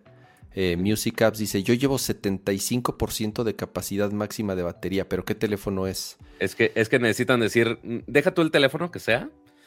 Más bien lo importante es sí la capacidad máxima y cuánto tiempo tienen con su teléfono. El modelo de iPhone realmente da igual. El chiste es tiempo y capacidad máxima. Pero entonces, oye, ¿cómo puedo saber?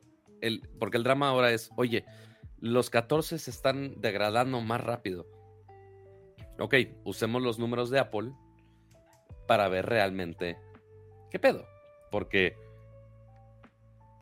ya viendo esos datos de, oye, ya es menos de un año y ya tengo 88%, eso es que está bien, eso es que está mal, eso está más arriba, está más abajo o qué pedo. Entonces podemos sacar una bonita tablita que hice. Eh, espérenme, nada más que cargue el maldito TikTok. TikTok, ¿puedes cooperar conmigo? Gracias. Pinche TikTok. Lo odio. Eh, Instagram, será. Pero bueno, el punto es que podemos hacer una regla de tres, literal. Porque si sabemos que en 500 ciclos Apple espera que llegue al 80%, pues entonces cada 100 ciclos, ¿cuánto va a bajar? Entonces dividimos ese 20% entre 500 ¿Y qué nos da? A que cada 100 ciclos pueden ahí ustedes calcular de, oye, lo descargo una vez al día, quizá. Entonces puedes calcular de, oye, un ciclo al día que gastas. Cada 100 ciclos, cada 100 días, esto va a bajar un 4%. Más o menos con la estimación general de Apple. Ya si llegamos a los 365 días, eso ya nos lleva a un más o menos 13, 14%, si no me equivoco Ujú. y que pues obviamente ya te va a marcar un 86% de batería. Claro. Eso es Entonces- cargándolo diario de 0 a 100. Descar más bien descargándolo diario de 0 a 100. Ah, claro, ok. Sí, porque el ciclo es cuando se descarga, ¿no? Cuando Así es. Se, Eh, se carga.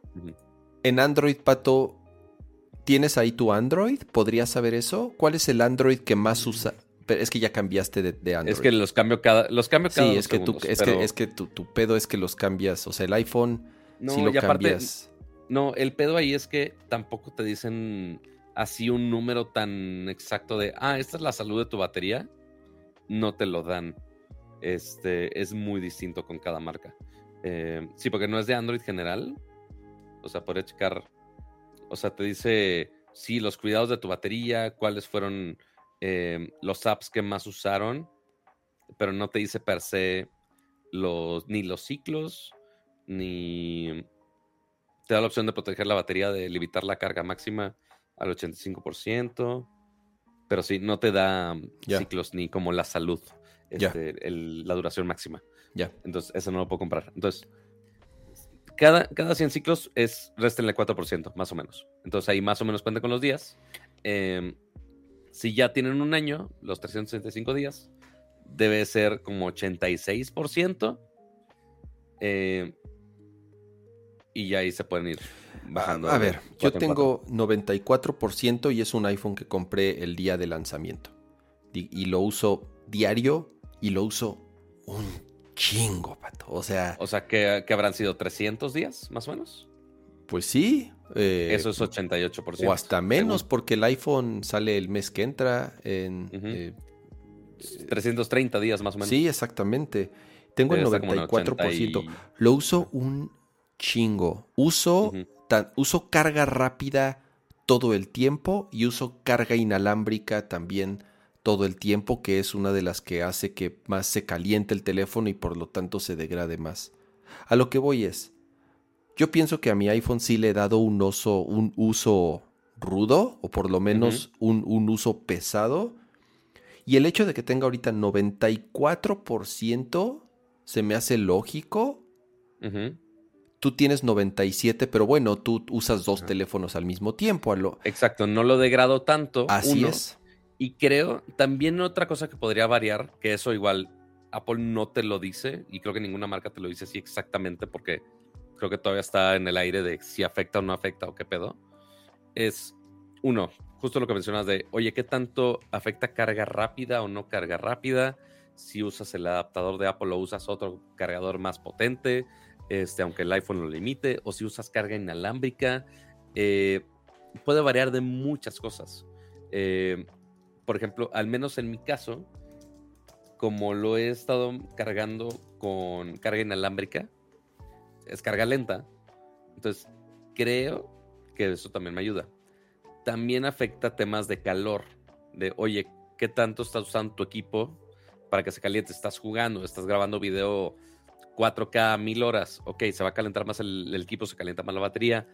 Podría afectar el desempeño. Ah. no sé qué factores tengan ahí Ah, ah, considerados. ahorita que mencionas eso, Pato, yo en, eh, eh, con el auto que compré a principios de año, que tiene CarPlay, conecto el conecto el, el, iPhone, pues. el iPhone al, al- al- al- cable, obviamente, para, para utilizar CarPlay.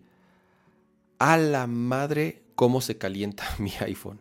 Pero cabrón, al grado de que ya van dos o tres veces que me pone la pantalla del, del termómetro Ah, de, de, que, la que muerte. se, se tienen que enfriar. La pantalla de, por favor, de, o sea, ya no puedes utilizar tu teléfono hasta que se enfríe. Algo tiene que, mientras se está cargando y está, y está mandando la señal de, de AirPlay y además estoy usando mapas y además estoy escuchando música y además, o sea, está haciendo el teléfono todo, está conectado por Bluetooth, está conectado al GPS por los mapas, está mandando audios, está cargando al mismo tiempo. O sea, sí es como... Eso no, no suena que sea saludable. No, bueno, yo pienso, ahí es en donde creo me di cuenta, porque yo a lo mejor a principio de año mi batería estaba al 98%. O sea, mm, y en los últimos meses, digamos, de principio de año para acá, que lo conecto todo el tiempo al coche cuando estoy en el coche, que no es mucho tampoco, porque pues no, casi nunca manejo, de hecho, pues trabajo en mi casa, digo, es nada más los fines de semana, pero me he dado cuenta que el teléfono le cuesta un huevo y la mitad del otro cuando estás haciendo todas esas cosas que se calienta tanto que se me apaga. Y pienso que eso ha castigado mucho mi batería. Que digo, también de un año para acá, digo, del principio del año para acá, pues ok, ya, ya van varios días. Sí, ya, son, ya, ya, van varios meses, o sea, ya son más de seis meses. Se juntó ahí la degradación natural, creo yo, pero sí, también totalmente ese tema podría afectar. Eh, pero entonces, ¿cuál es el resumen de todo este dramón de la batería? Se están desgastando normal. ¿Qué es normal? Yo creo que es drama, drama clickbaitero, honestamente, no por ser Apple. Yo pienso que es un comportamiento Solo común. Es un señor que se quejó de que estaba muy bajo su. Y al final, creo que todos los que tienen un iPhone saben que si tienen un problema con su teléfono y van a un Apple Store, lo último que van a hacer es cuestionarles y les van a aplicar la garantía, se los van a cambiar, se los van a reparar. O sea, saben que ahí sí. Bueno, gran asterisco en eso. Ajá. Si vas a una Apple Store. Dije a una Apple Store. Yo lo sé, yo lo sé, por eso, por eso gran asterisco ahí de. Esto estamos refiriendo si vas al. Al menos de México, vía Santa Fe o Antara. No iShop, no Mac Store, no el, servicio que tú quieras aparte. El que te garantiza el servicio más óptimo de la vida para un dispositivo Apple, lamentablemente nada más está en dos lugares en todo el país. Eh, y, e incluso tenemos gente que nos escucha en Nerdcore que puede respaldar ese, ese statement. Eh, pero sí, si tienen la oportunidad de ir a una tienda de Apple, si necesitan hacer alguna válida, alguna garantía de su batería o si necesitan reemplazar su batería, por ejemplo, no me acuerdo, no si alguien ya dijo, ah, mira, iPhone 11, 14, 4 años, y ya ves, 14 años, no, iPhone 11, 4 años de uso, 73%. Le ha ido bien en el desgaste, hasta eso. Pero si en algún momento de, güey, ya no le dura nada la batería, los cambios de batería están como. 500 pesitos a lo mucho. No, no, no. ¿El cambio de batería? ¿En un Apple Store o en un centro comercial, Pato? No, en el, Apple Store te sale bastante más carito. En el Apple Store creo que cuesta como 850 pesos. Por ahí. Eh, estoy casi seguro que no. Eh, al menos Bazán me dijo el otro día que estaban como en 2000 y cacho. Eh, Ay, güey, no, si es más de lo que pensaba entonces. Sí, no, sí, sí. Mira, de hecho, mira, de hecho, está esta página de servicio de batería de iPhone. ¿Cuánto costará? Porque claramente hay más hay más personas aquí preguntando. Digamos, es de iPhone 11. Modelo, voy a asumir que es un Pro. Obtener costo, costo estimado 2.099 pesos. Ay, está muy caro. Vayan ahí al centro comercial. No, o sea, para revivir el teléfono que ustedes considerarían muerto porque no le dura la batería dos mil pesos, no está mal. Sí, eso sí. No está el 14, vamos a ver, 14 Pro. Costo 2.400 pesos. Si tienes Apple Care Plus, cero pesos. Cero pesos. Este, entonces, ahí está. Ahí está el dato. Para que vayan directo a la tienda de Apple si necesitan hacer ese cambio. Eh, pero bueno, el resumen, no se paniquen cuiden las baterías de sus teléfonos. Si tienen la oportunidad de si están en su casa y que esté conectado, para que no se degrade la batería, conéctenlo y que no cumplan tantos ciclos de batería. Básicamente. Muy bien. ¿Qué más, Cama? Ah, a ver, ¿cuánto llevamos de programa? Una hora cuarenta y seis minutos. Madre santa. A ver, ¿quieres comentar lo de WhatsApp? Sí, eso es rápido. Eh, pues nada más que ya puedes subir fotos en HD. O sea, es una cosa que debió haber salido hace millones de eternidades. Pero ya ven que cuando ustedes mandan una foto o un video en WhatsApp. de por sí odio WhatsApp. Bueno, eso hace que se me revuelvan las tripas de cuando mandas una foto, eh, eh, te la madrea y se ve asquerosa y me dan ganas de vomitar. Ajá, porque sí, pues la comprime, le baja el tamaño y más ahorita con teléfonos que toman fotos eh, de 50 megapíxeles, etc, etc. pues bueno, ahora por fin, antes era, oye, te quiero mandar la foto pero en alta calidad para que la postes en tus redes. Ay, no, pero pásamela por WeTransfer o por Telegram o algo así para que no se baje la calidad. Es como, bueno, está bien. Ahora ya puedes por fin, cuando tú vas a mandar una foto en WhatsApp, tú pones tu foto y al momento de antes de mandarla, te da la opción de, oye, ¿quieres mandarla en la calidad regular o la quieres subir en alta resolución?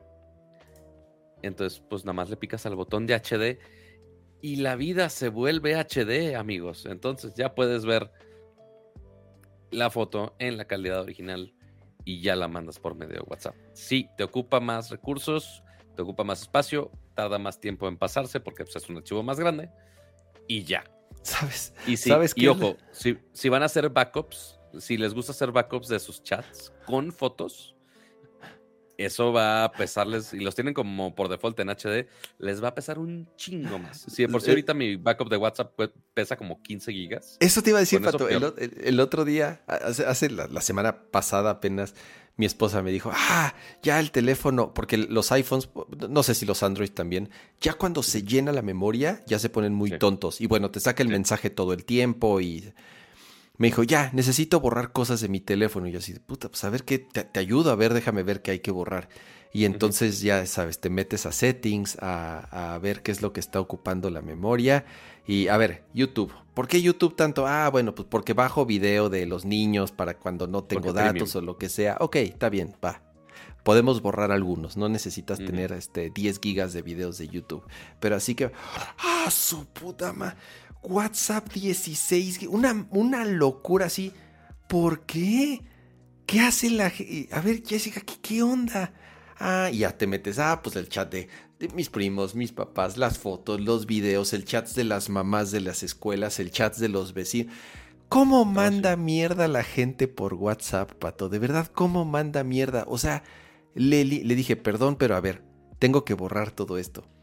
Y entonces borré, no te miento, Pato, cientos y cientos y cientos y cientos de archivos.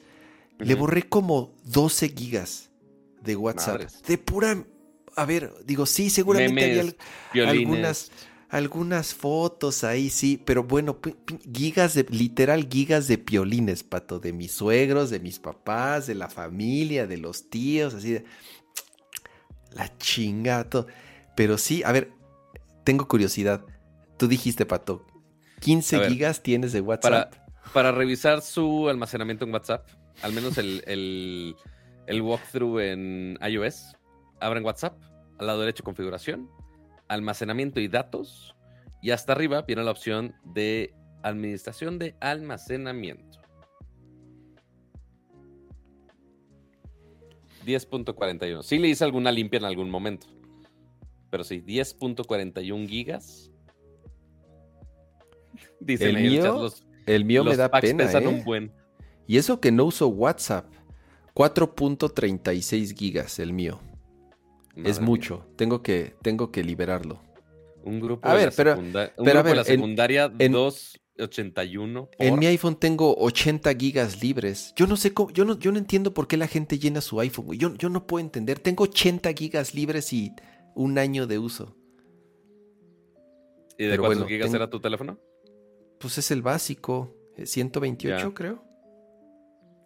No, bendito sea que mi teléfono sí es de, de Tera, porque si no, con todos los videos que grabo, valdría madre. Es de 128 gigas y tengo disponible casi 80 gigas. Nada mal. Yo no entiendo bueno, por qué tú no, tú no eres de bajar juegos en celular, ni grabar mucho video, ni nada. Seguramente ni le has picado jamás a tu opción los de packs, Los packs pesan un buen. Oh, sí. Adolfo, Muy bien. 4, 4 gigas. A ver, ¿quién da más? ¿Quién da más? Porque seguramente si cambian de teléfono, en algún momento se habrán dado cuenta de, no, sí tengo que, que bajarle a los archivos. O a veces me da, ya me desespero, es como de, ah, ya su madre, que lo cargue sin los archivos. Este, que nada más los chats, ¿no? Entonces ya se pierde todo eso, ¿no? Em, pero sí, afortunadamente ya puedo traer el WhatsApp en varios teléfonos al mismo tiempo sin tanto pedo, bendito sea. Em, no separar la, la, memoria, pero sí lo puedo tener en varios teléfonos. Ese era el update rápido del, del WhatsApp. Pero a ver, ¿qué más nos falta? Nada. ¿Qué más nos falta el día de hoy? Vamos a.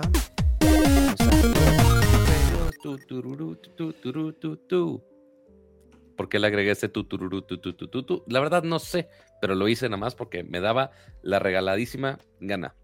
¿Qué había esta semana de videojuegos? Un Call of Totis, Pato. Call of Totis. Call of Totis. Call of Totis modernos, versión 3. Eh, porque ya lo habíamos mencionado un poquito la semana pasada, que ya había confirmado el equipo de Call of Duty de, oye, pues va a salir Modern Warfare 3. Y ahora ya salió el trailer de, y el anuncio oficial de Modern Warfare 3 con su primer trailer y pues con algunas funciones eh, que pues, algunos esperarían eh, para justamente no solamente la historia, que pues ya creo, creo que después de Modern Warfare 2 la historia ya fue medio bajando un poquitín, pero también obviamente los modos multiplayer que también son importantes por ahí. Entonces, ¿qué tiene, ¿qué tiene nuevo? Eh, la campaña repleta de nuevas misiones de combate aéreo, este, combate abierto, perdón. Eh, algo que sí va a estar chido es que vienen los mapas multijugador que venían de Modern Warfare 3. Eso chingón. Y del 2. Eh, y. Ah, sí, también del 2. Sí, es que, es que, a ver, ahí te va. Según yo. Y no leí mucho al respecto. Es una continuación directa del 2, obviamente, del, del, del, año pasado. Del remake del 2. Y así es, del remake del 2 pero hacen un hint al No Russians. ¿Te acuerdas de esa famosa misión mm, de No Russian, la del aeropuerto? Sí. Pero eso sucede en Modern Warfare 2, en el original. Ah, Por lo que entiendo, acuérdate que tomaron ciertas cosas de, la, de, los juegos originales y ampliaron la historia y desarrollaron a los personajes un poco diferentes. Va a estar basado en, en la historia del 2 original pero con, las, con, ciertos cambios que le hicieron, que es lo que, lo que, lo que han estado eh, eh, haciendo en, estos remakes.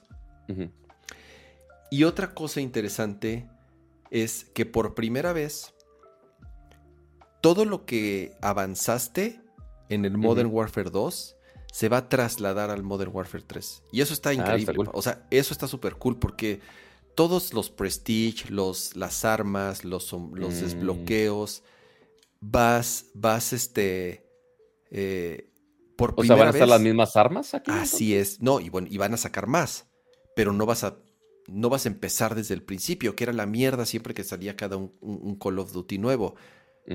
Yo ya no juego Call of Duty como antes, pero yo antes jugaba todos, todos los años, y era de los juegos que más esperaba. Yo sí era, yo sí era Call of Duty fan, y yo era así día uno, o desde antes, yo ya los estaba jugando y a mí los Modern Warfare, sobre todo los originales, me encantan. Los nuevos están buenos. Eh, eh, eh, concuerdo con Bruce Things. está padre la historia. Las campañas están bien chingonas de, de los Call of Duty Modern Warfare, tanto de los originales como de los nuevos. Todavía no llegan al grado. ¿Te acuerdas, Pato, que lo platicamos? Porque ellos lo dijeron Iban, iba, según esto, ya no iban a sacar un Call of Duty año tras año. Yo no sé eso si. ¿Cuándo va a pasar? Porque según yo iba a ser este año el que no iba a salir un Call of Duty nuevo. Sí, porque ya había salido el 2 el pasado. Ajá, podría estar equivocado y a lo mejor es el año que entra. Pero por lo menos si hicieron algo diferente que es todo lo que progresaste y todo lo que desbloqueaste y todo lo que sacaste de Call of Duty Modern Warfare 2 lo vas a poder traer a este lo cual está chingón. Digo, a lo mejor unos dirían, pues mejor nos hubieran vendido una expansión, pero no. al final tienen que vender juegos de 70 dólares y siguen siendo juegos que venden millones y millones y millones de copias, entonces tampoco, tampoco es que no sepan cómo les funciona la fórmula. Pero hace, por lo menos a mí y eso que, interesante. Y eso que todavía no los compra Xbox. Exacto. Eh, al menos en su totalidad. Pero sí, como, como dices, Kama, 16 mapas de Modern Warfare 2 que yo hubiera dicho de, oye, pero ves el 3, ¿por qué están poniendo del 2? Este, y otros 12 mapas nuevos eh, que son para 6 contra 6, eh, que es lo que menciona aquí en el, sitio. Eh, también el, el, mundo de los zombies, que también es algo también muy reconocido en los juegos de Call of Duty. Y pues ya, es básicamente, obviamente sí, las cosas de packs para preordenar y mil cosas más. pero pues es principalmente eso. La campaña con misiones combate abierto, eh, maps multijugador que ya conocíamos eh, y zombies. ¿Fecha? Es todo más o menos. Eh, según yo, no tenemos fecha. Ok. Que yo sepa. Deja. Quiero ver si me sale el maldito trailer. 10 de noviembre. Ya dudo mucho. 10 de noviembre. Ok. Entonces, pues 10 de noviembre habrá que esperar. Pero sí, pues, para este, para será para este año. Por más que hubieran dicho de, ay, no, vamos a hacerlo más tranquilos. ¿Por qué la prisa? No, sí. Pues, pues, este pues, año.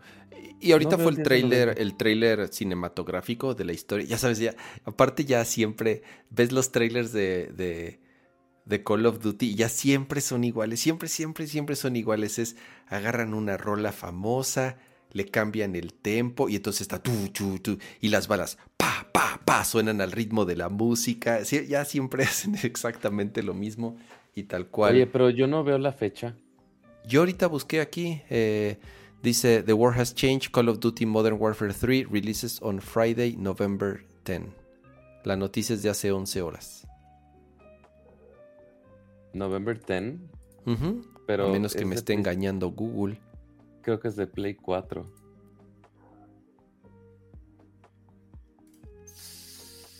No, la, creo que la actualizaron. O no sé. Ah, no, Play 4 sí, Play 5, sí, tienes toda la razón. Ok. Al menos el, el, resultado de GameSpot. Vamos a creerles a GameSpot con esa fecha, pero yo no sé por qué no viene en el sitio. Yo no voy a estar cuestionando ahorita las cosas. Pero bueno, eso es lo que sabemos ahorita de Call of Duty. Este, pues ya falta menos. Y sabes que también para otro juego le falta menos. Y creo que tiene menos hype que esto, Kama. Eh, eh, eh, la, cara de Kama, ¿de qué hablamos? ¿Qué tiene menos hype que esto? no sé, supongo lo de Starfield. Ajá, porque, a ver, Kama, ¿cuándo sale Starfield? No tengo ni la menor idea. Es un juego que me interesa cero. Entonces, no, ni le, ni le he puesto atención. No es, no es mi género. Es como Baldur's Gate. o sea, sé lo importante que significa Baldur's Gate 3. Sé lo importante de que lo haya hecho el estudio que lo hizo. Pero no, no es mi. No es mi estilo. O sea, me gustan los RPGs, pero. Pero no me gustan los RPGs tan enfermos, así que Ah, odio los es Dragons. Por eso no juego Mass Effect tampoco. O sea, todos esos juegos que tienen diálogos y, y todas las. Y entonces la historia se va y tu personaje depende de lo que contestes. y tiene un chingo de diálogos también. No, no, no me. Ah, no tiene opciones de diálogos, eso sí. Eso estoy de acuerdo. Un millón. Eh, pero a ver. No, no es, mi, no es mi estilo de juego. Pero a ver, Kama. Siendo el gran release de Microsoft de Xbox de este año. O sea, aunque sea un RPG que no ubicas, o sea, tiene, No, no, lo ubico perfecto, lo ubico perfecto. Sí sé, sí sé todo de ese juego, nada más no sé la fecha. Ajá. Sale el 6 de septiembre. Ok. ¿En tres semanas? Sí. ¿Cuatro semanas? O sea, ya menos de un mes. ¿Tú crees que esté teniendo el, el nivel de ruido para un juego de lanzamiento de esas magnitudes de Xbox?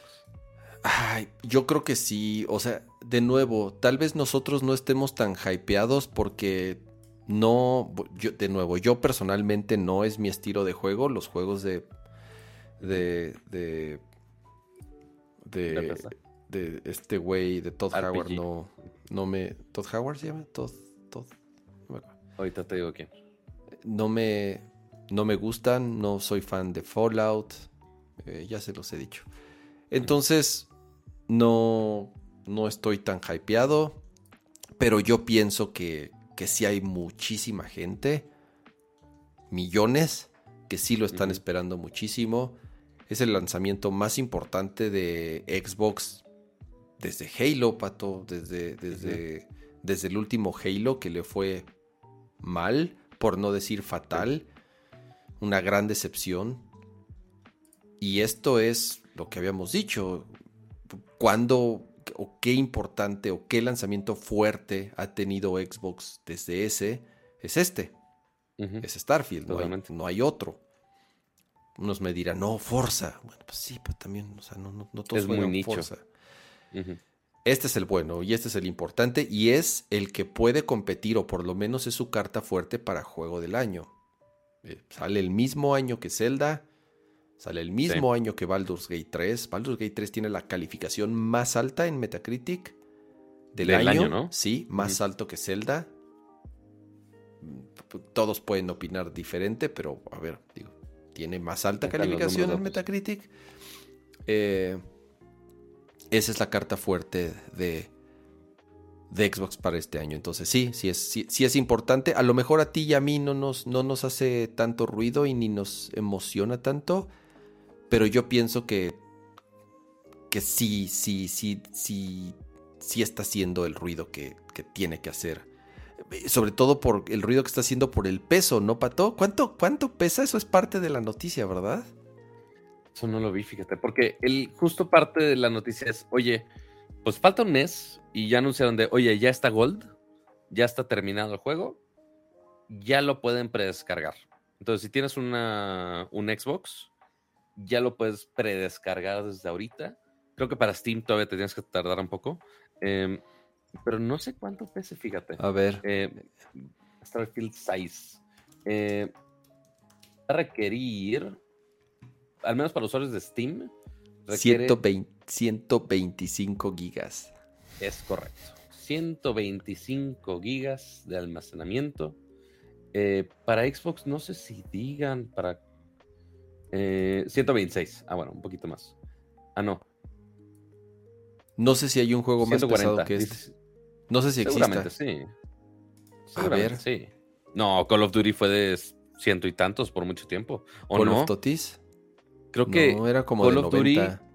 Era como de No, 90 Call- gigas. No, Call of Duty fue como de 200 en algún momento, ¿eh? Según yo. Biggest Game Size Xbox. Este, según yo. Mira, Call of Duty Modern Warfare. 200 72 gigas. Pues aquí yo estoy viendo que 200. Ah, 200. Ajá. Aquí digo, me no dice sé que qué- 80. ¿A cuál juego? Call of Duty Modern Warfare 2. Ah, no, es el 1. Digo, estamos viendo listas distintas seguramente. Pero. sí, Bueno, el punto es que hay whatever. puntos. 125 gigas es un chingo. Entonces, vayan liberando espacio si quieren irlo descargando. Así es. Este, y pues sí, sale el 6 de septiembre. Para que lo vayan anotando. Obviamente, si tienen Game Pass, lo pueden jugar en Game Pass, por supuesto. Eh, pero sí, para que vayan anotando entre los mil y un lanzamientos que ya vienen para el resto del año. Muy bien. Ah, y porque también estuvieron moviendo eh, fechas de algunos juegos, Kama. Eh, raro. eh, porque adelantaron fechas. Raro. Uno. Ajá. Que digo, para esta industria hoy en día es raro. Primero, si no me equivoco, fue Assassin's Creed. eh, que muchos le están echando el ojo al nuevo Assassin's Creed. ¿Es Origin? No, no es Origins. Eh, ¿Cuál es el nuevo Assassin's Creed? Ya ni me acuerdo cuál. Ya son tantos que uno, uno no sabe. Mirage. Assassin's Creed Mirage. Eh, lo adelantaron un poco. eh, y ahora se mueve al 10 de octubre. Y por el otro lado. A ver, ¿qué, qué ibas a? Atrasaron, atra- es que justo por octubre, si no es que el día 10 sale también Alan Wake 2. Ya no. Porque lo acaban de atrasar. Una semana. Por no chocar con Assassin's Creed. No sé si por eso o no sé cuándo sale Wonder. No me acuerdo. Sale el 20 de octubre. Wonder. O sea, le iría peor a Alan Wake ahí. Eh, seguramente lo movieron los de Alan Wake para no chocar con, con Mirage. Y Mirage lo, lo, adelantaron para no chocar tanto con Mario. Siento yo. Que, que Nintendo se mueve en un o sea, en otro barco. Realmente. Es que Nintendo está en el punto de puede poner cualquier fecha que quiera.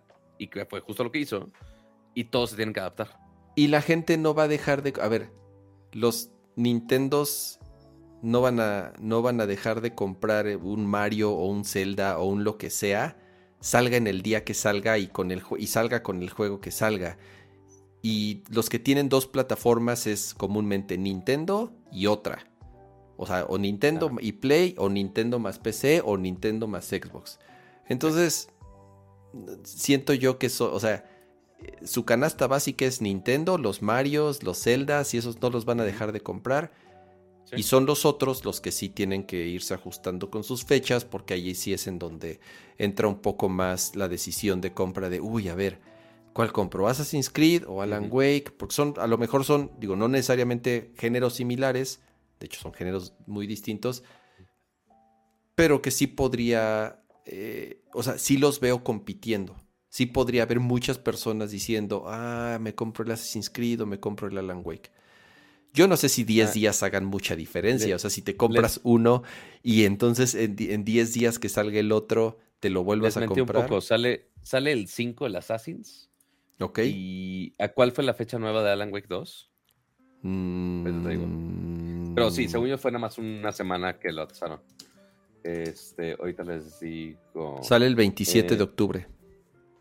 Y lo retrasaron 10 días. Así es, salía el 17 de octubre.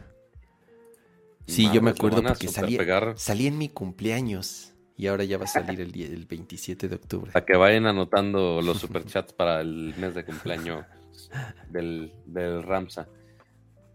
Sí, o sea, va a ser después de Mario. Justamente. Porque si el original el 17 sale Mario el 20 y siguiente semana después de Mario ya sale Alan Wake. Entonces, en tu cumpleaños vas a jugar Mario sí o sí. O te vas a esperar una semana más para el Alan Wake, básicamente. Así tu calendario próximo de juegos. Está bueno. Sobrevivirás conviviendo con tus hijos jugando Mario en tu cumpleaños. Sí, sí, sí, sí le tengo ganas. Sí lo quiero jugar. Muy bien. Ya está. Pues bueno, esos son los cambios de fechas que ha habido. 11.37 pm. Eh, supongo que quieres hablar de el nuevo Steam Deck. No, y no, y, no, no tanto porque quiera hablar con él, sino porque honestamente ahora para el ah, nopalito. ¿No quiero hablar con él? No, más bien, más bien para el nopalito no, no traigo, no traigo muchos temas o muchos updates. Eh, entonces sí, esto, esto podríamos hablar de una vez. Y déjame también lo pongo aquí en el browser. Porque, a ver, ya vimos que la tendencia de las consolas portátiles peceras está a la alta. Ya vimos el Steam Deck, ya vimos que el RG Ally, ya vimos el RG Ally. Sé que hay muchos otros de otras empresas hipster, ya lo sé, no me los tienen que venir a enseñar, a traer en cara. Eh, pero de los que han estado del lado mainstream, han sido esos dos principalmente. Y ahora resulta que alguien más se quiere subir a ese barquito, ¿no, Cama? Se coló o se, se filtró. Son de estas cosas que no, les, que no les creo nada. Imágenes de la consola portátil que sacará Lenovo con la particularidad de que, como pueden ver en la foto, es como un Switch. Es como, es como un eh, Switch Deck. Es una PC tiene Windows, por lo cual es muy similar al, ROG Ally, a diferencia del Steam Deck, que como saben tiene una... Eh, corre bajo Linux en un sistema operativo llamado eh, SteamOS que desarrolló Valve para su consola. Este corre Windows, de nuevo, por eso la comparación directa sería con el de Asus. Eh, está padre. Yo siempre he dicho que me encanta que este formato portátil se esté popularizando. Me encanta que más compañías estén sumando y que apenas estamos viendo la primera generación. Ah, sí, sabía, sé que existen otras marcas y ya habían existido este form factor de, PC portátil de, compañías chinas, que son las que los ya tenían algunos años haciéndola. Pero hasta apenas hace poco, y sí, desde el Steam Deck se empezó a popularizar a nivel que ya empresas un poco más occidentales o más grandes o que tienen también muchos años vendiendo eh, computadoras estén interesadas en este form factor, ya vieron que se vende mucho, ya vieron que es muy popular, ya vieron que también gracias a componentes actuales de, y sobre todo procesadores como los de AMD, que han sido muy buenos, muy eficientes, tienen tarjetas de video integradas lo suficientemente capaces para reproducir juegos AAA en una calidad medianamente decente de 30 a 60 cuadros por segundo.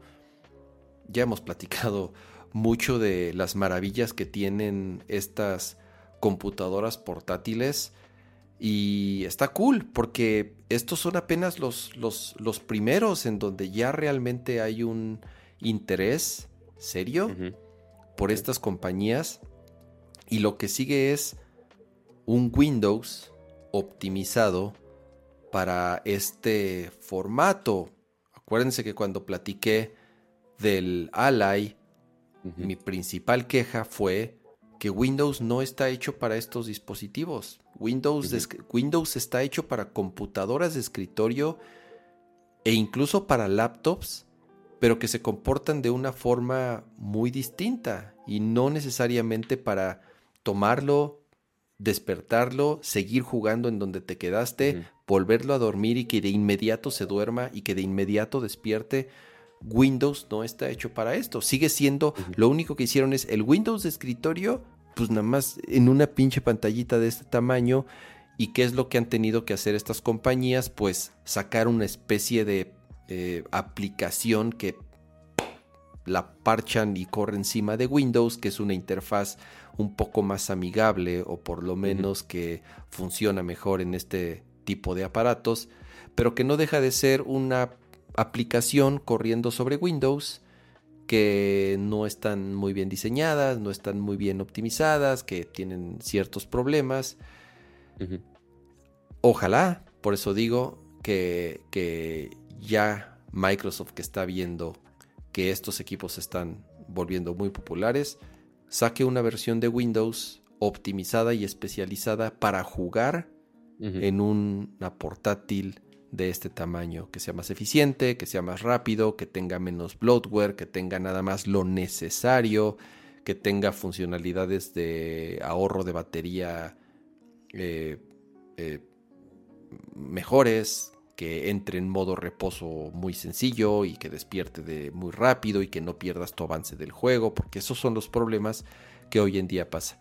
Y por lo menos estos dijeron, ok, el Steam es, más o menos así, el ROG es más o menos así, ¿qué vamos a hacer nosotros? Ah, vamos a hacer que los controles se zafen, lo cual no entiendo. ¿Qué nos puede recordar a esto? Exactamente. Si tan solo hubiera otra consola popular, así best-selling, que nos recuerda esto, ¿cuál será?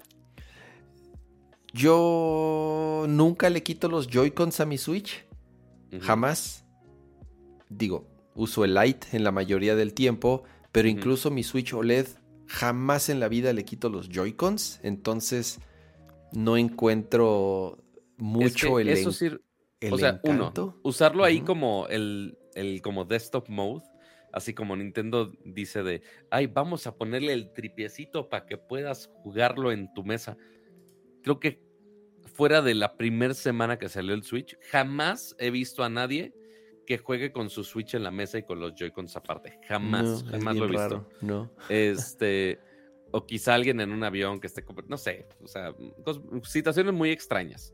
Eh, pero otro caso de uso donde podría ser muy útil Em, que es usualmente donde yo quito los Joy-Cons de mi consola, es justamente para ponerlo en un dock, usarlo en la tele y ya estar jugando justamente en mi sillón o cualquier otro lado. Que es algo que no puedo hacer ni con el Steam Deck ni con el Ally, porque los controles los trae pegados. Aunque los dos, el Ally sí se puede conectar a un monitor, ¿no? Creo. Sí, tiene Thunderbolt. Ok. Entonces, cualquiera, o sea, cualquiera de esas consolas, slash PCs, los puedes conectar a tu tele. Pero, pues necesitas conectarle otro control aparte para jugar. Entonces, lo que está intentando solucionar este diseño es, aparte de copiarle al Switch, o sea, no, no, no hay manera de zafarlo de eso. Eh, pues que puedes usar ese caso de uso justamente.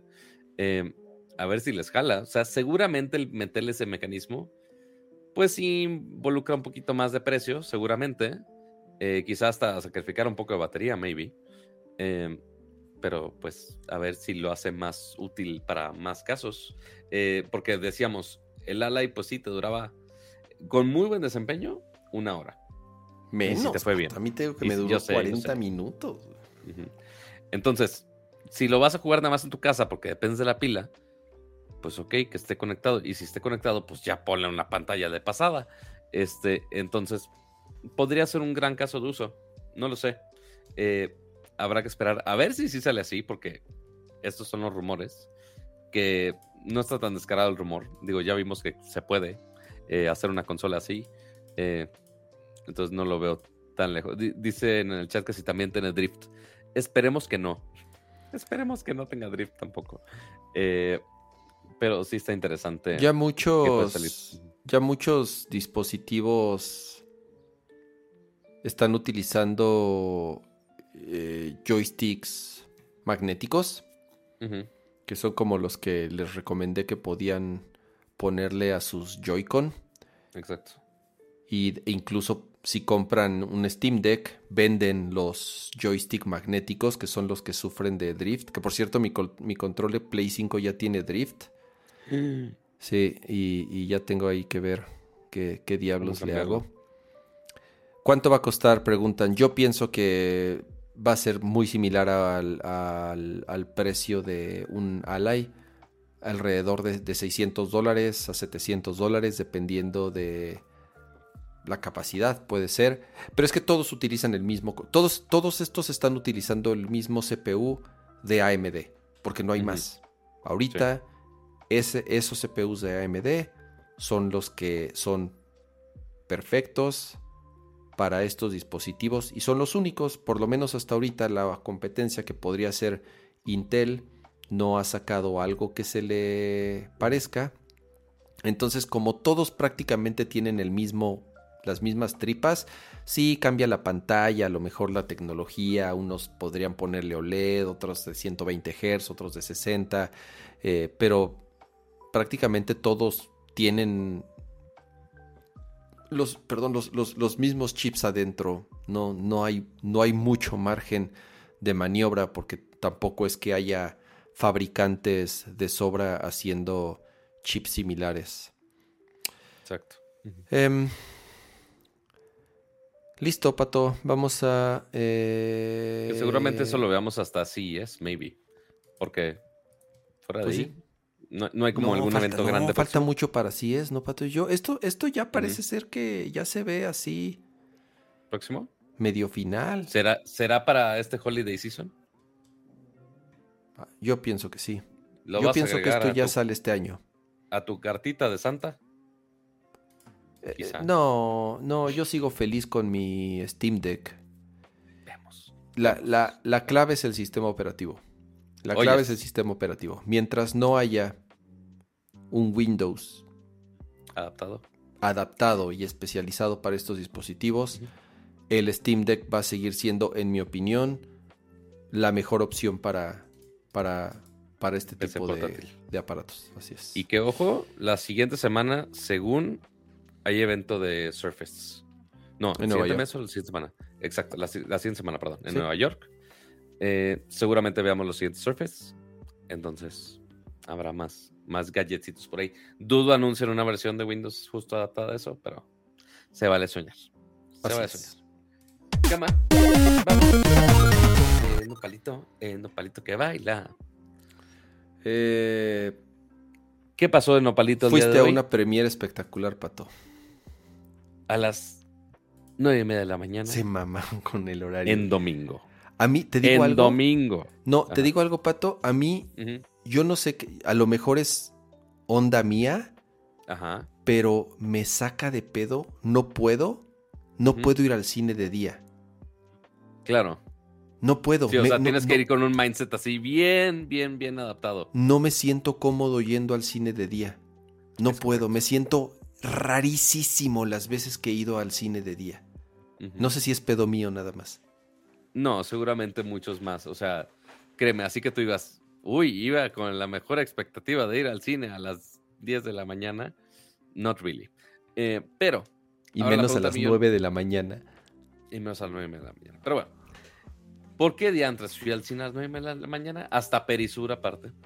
Eh, resulta ser que fue la- el estreno de la película de Gran Turismo. Gran Turismo, sí, el juego de PlayStation, pero que ahora le hicieron una película. Entonces, era por eso parte importante, porque hacen muchas películas que sí son los domingos a la mañana, eh, cuando son películas infantiles principalmente. Eh, esta no sé por qué incluía dentro de esa lista, Eh, pero es básicamente una historia que sí fue una historia real de alguien que era jugador de Gran Turismo. Hicieron una dinámica entre el equipo de PlayStation y Nissan para reclutar eh, jugadores de Gran Turismo y llevarlos a un equipo de verdad de, carreras junto con el llavero del Ramsa. Este, entonces, básicamente, la película es, historia. Eh, no es spoiler, nada, es nada más o una historia verdadera. Eh, entonces, básicamente lo hicieron película. Está bien grabada. O sea, tiene a este güey de Stranger Things y tiene a Orlando Bloom como el güey de marketing de Nissan. Eh, y O sea, salen tiene, algunas escenas tiene, del juego. tiene varo detrás. Está bien producida. Pues no tanto varo, pero varo. Pero Oye, algo de varo. No sé por qué presiento que no te gustó, Pato. O sea, lo peor de todo es que está bien grabada. Los coches Estás, se ven. bien. estás así buscándole, estás así buscándole Totalmente. el lado totalmente. bonito para no decir que estuvo bien pinche. Para no darle el madrazo tan, tan ojete. Siento yo que fue una película muy desaprovechada. Muy. Este. Las partes del. O sea, claramente al inicio, pues sí, se ve el juego y pues, sí juega. Y el, el papá le dice: No vas a hacer nada por estar jugando videojuegos. O sea, típica historia de cualquier videojuego habido y por haber. Em, pero siento que le pudieron haber sacado tanto jugo y tantas similitudes de, güey, cómo aprendió esta parte de la pista jugando Gran Turismo Apps, porque el juego tiene esto. Lo único que ponen del juego en el resto de la película es la maldita curva del- de los pads del- de la carrera que te va sugiriendo el juego. Es todo. Es literal lo único que integran del maldito juego. Este. Se me hizo muy desaprovechado. Tiene, Em. tiene 47 en Metacritic y en Rotten Tomatoes tiene... mm, No si quiero saber. ah, Porque, a ver, porque si hay coches y tú sí. en la portada. Es que no sé si ya ah, sí, salió, no sé. 59. Madre mía. A ver, Este- Pato, para el estándar de películas de videojuegos, No suena tan peor. 59 no es tan malo. Sí, para el estándar, no, no está tan malo. Pero sí hay algunas aportaciones cringy de Orlando Bloom porque lo ponen como el güey malo de marketing de, ay no, pero pero ese güey es un ñoñazo, claro que no nos va a servir de marketing. Pero cuando todo el tiempo estaba apoyando a los demás en el proyecto es como de ¿En qué momento salió este comentario? ¿Por qué? Este las, las carreras de los coches uno pensaría de, ah, tienes la emoción muy, este, creo que sientes la emoción más clara y de qué está pasando en una película de Rápido y Furioso, Ok. aunque usualmente son más caos, pero sabes perfectamente dónde está todo el mundo, no hay pedo. Y en esta que es de carreras, de usualmente son chingos de vueltas a la misma pista, saber de, oye, ¿por qué hay tensión en esta escena de, ah, oye, estoy contra este lugar y este lugar, oye, pero ¿por qué es la tensión de dar la vuelta en este lugar? No, no, siento que eso me lo transmitieron en ningún momento y era como nada más escenas randoms de coches y de repente una escena este, que ponen pausa, ponen el sonidito de Gran Turismo y dice, quinto lugar. Y ya, es todo lo, Gran Turismo que te pone. No sabía. yo que la dirección de las carreras no me gustó tanto. No sabía que era de Neil Blockman, eh, Blomkamp. Que. Director. Digo, tampoco es que tenga mucho, pero tiene District 9. District 9 es una chingonería. A mí me fascina eh, District 9. Pero de algo super ciencia ficción, algo que casi no tenía efectos visuales. Raro. Ah, pero también hay una onda ahí. No gracioso de risa, gracioso de raro. De que, de que está.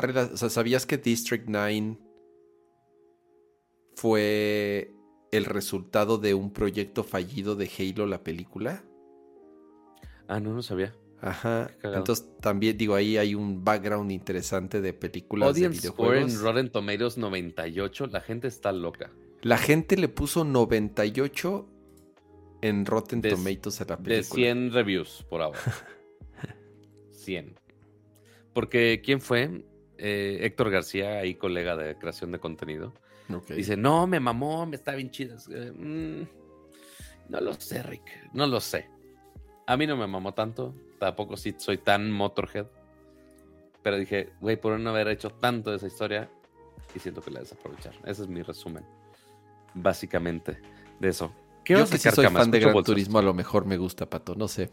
Eh, no, creo, no, creo, no creo irla a ver al cine. Más bien ya me voy a esperar. A tu toma. Mes y medio a que.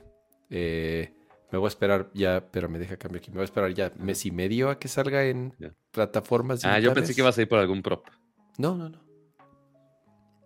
¿Prop de qué? Está bien. De Gran Turismo. No, no se está. Ajá, porque digo, siendo tú, puede, ser, puede salir cualquier cosa de, esa oficina. No tengo nada aquí de Gran Turismo. Allá abajo sí. Ah, muy bien. ¿Qué ahí se queda? Yo, yo. como la película. Yo, no sé. ¿Qué más, Pato? ¿Qué, jugaste? ¿Algo? ¿O ya ese fue tu, eh, tu recomendación, no recomendación de la semana? Terminé el maldito Pikmin. Ah, ok. ¿Por qué maldito? ¿Está difícil? ¿Está muy largo? está innecesariamente largo. Ok. Este. ¿Te gustó, ¿te eh, gustó más los anteriores? No, digo, nada más jugué el 1. Ah, ok. O sea, más bien me estresó de que ya le había invertido muchos días y no lo había terminado. Ok. Eh, fueron 22 horas de juego, si no me equivoco. Este, que pues, eh, está bien. Está bien para él. Este, digo, igual, no puedo exigir una historia así impresionante para un juego de niños y tan simplista como Pikmin.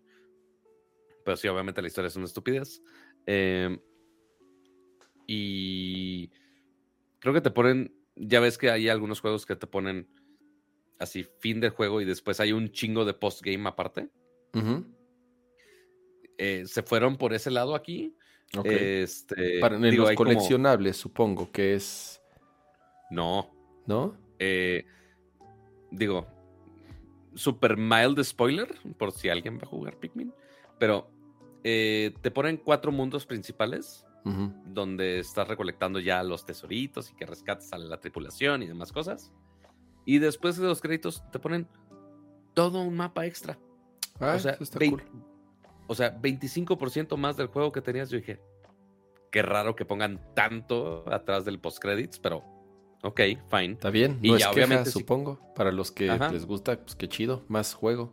Exacto. Sí, o sea, y lo estuve jugando, o sea, y el mapa extra pues, no está mal. Este, y pues obviamente puede ser backtracking este, para todos eh, los demás niveles, por si quieres recolectar todos los tesoritos, todos los achievements, em, las batallas de Andori, em, etc, etc. Pero está bien, está, está bien. Lástima que quitaron el modo co-op completo. Está nada más como la parte eh, que otra persona nada más apunta y tira piedritas. Es lo único que hace en vez de tener otro personaje. Pero bien, bien. Si jugaron el, los primeros, seguramente les va a gustar este. Si no han jugado este, ahí está el demo. Aprovechen el demo. Es más de eso. Al menos yo sí digo, lo terminé, lo cual se me hizo muy extraño, eh, pero sí lo quise terminar. Entonces, sí, esa es mi opinión del, del Pikmincillo 4. Y ya no sé qué voy a jugar ahorita. Si le voy a seguir al. A, uno, a que Mr. MX Tech no venga. Porque, y, justo hablamos de audífonos al principio, lo cual hubiera estado increíble. Este, pero en Pero dice que, pero se quejó de que no lo invitamos al programa o de que no lo invitaron a la premiere de la película. Seguramente los dos. Ah. Como casi no es quejumbroso. Casi no. Ya hasta se parece a otra colega nuestra. Pero bueno, el punto es, después lo invitamos cuando haya algo más de audio. O de cualquier tema realmente. Este. Pero, ¿saben a qué más los vamos a invitar, amigos? Aparte de jugar muchas cosas. Los vamos a invitar a dejar su bonito like en este bonito show de por acá. Eh, puede ser aquí en YouTube. Si está escuchando la versión ya pregrabada, se hace en Spotify, Apple Music o cualquier plataforma de podcast. Dejen también su like, dejen su bonito review. Nos ayuda bastante. Eh, porque ahí dicen que algunos clones están retomando puntos ahí en, en las tablas generales del, de los ranks de los, de los podcasts y pues tenemos que estar presentes por ahí, así que por favor dejen su bonito like, review y demás. Eh, y recuerden que todos los jueves, 9.30 de la noche, estamos por acá, totalmente en vivo para hablar de tecnología, videojuegos, gadgets y todo lo que le puede interesar. Y lo más probable es que la siguiente semana incluso hasta lo hagamos un poco distinto, con una compu nueva. Quizá, oh. quizá, no lo sé. Incluso hasta con algún invitado por ahí. Oh, no lo oh. sé. Entonces estén muy atentos por allá. Eh, y por supuesto, eh, todos los que nos han apoyado en el canal, muchísimas, muchísimas gracias a todos los que dejaron su super chat eh, el día de hoy, los que renovaron sus suscripciones, a Neo Estrada que preguntó cómo está el clima en la Ciudad de México.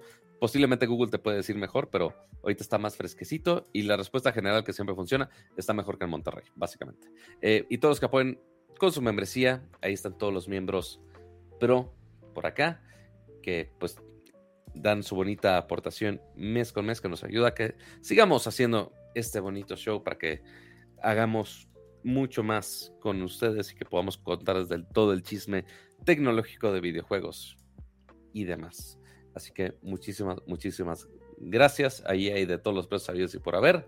Tampoco les vamos a romper el bolsillo, pero pues también ahí ustedes a lo que quieran aportar por acá. Y muchas gracias a los miembros Max, que es Santi, Geek Blitz, Chopper, Lalo Villalobos, Yamacer 1, Pablo Muñoz, Adriel Macedo, Luis Aguilar, Rafael Suárez, Offline, Adolfo Chavarrí, Aria Gerti, Sergio Flores, Rodrigo Beltrán, José Luis Sánchez, Neo Estrada, José Luis Valdivia Menéndez, Adal Perno Ramones, Gerardo Hernández, Nuevo Hernández, Víctor Manuel López, Mario Guzmán y Omar Ramírez. Y por supuesto a nuestro miembro Ultra, Gabriel Consuelo.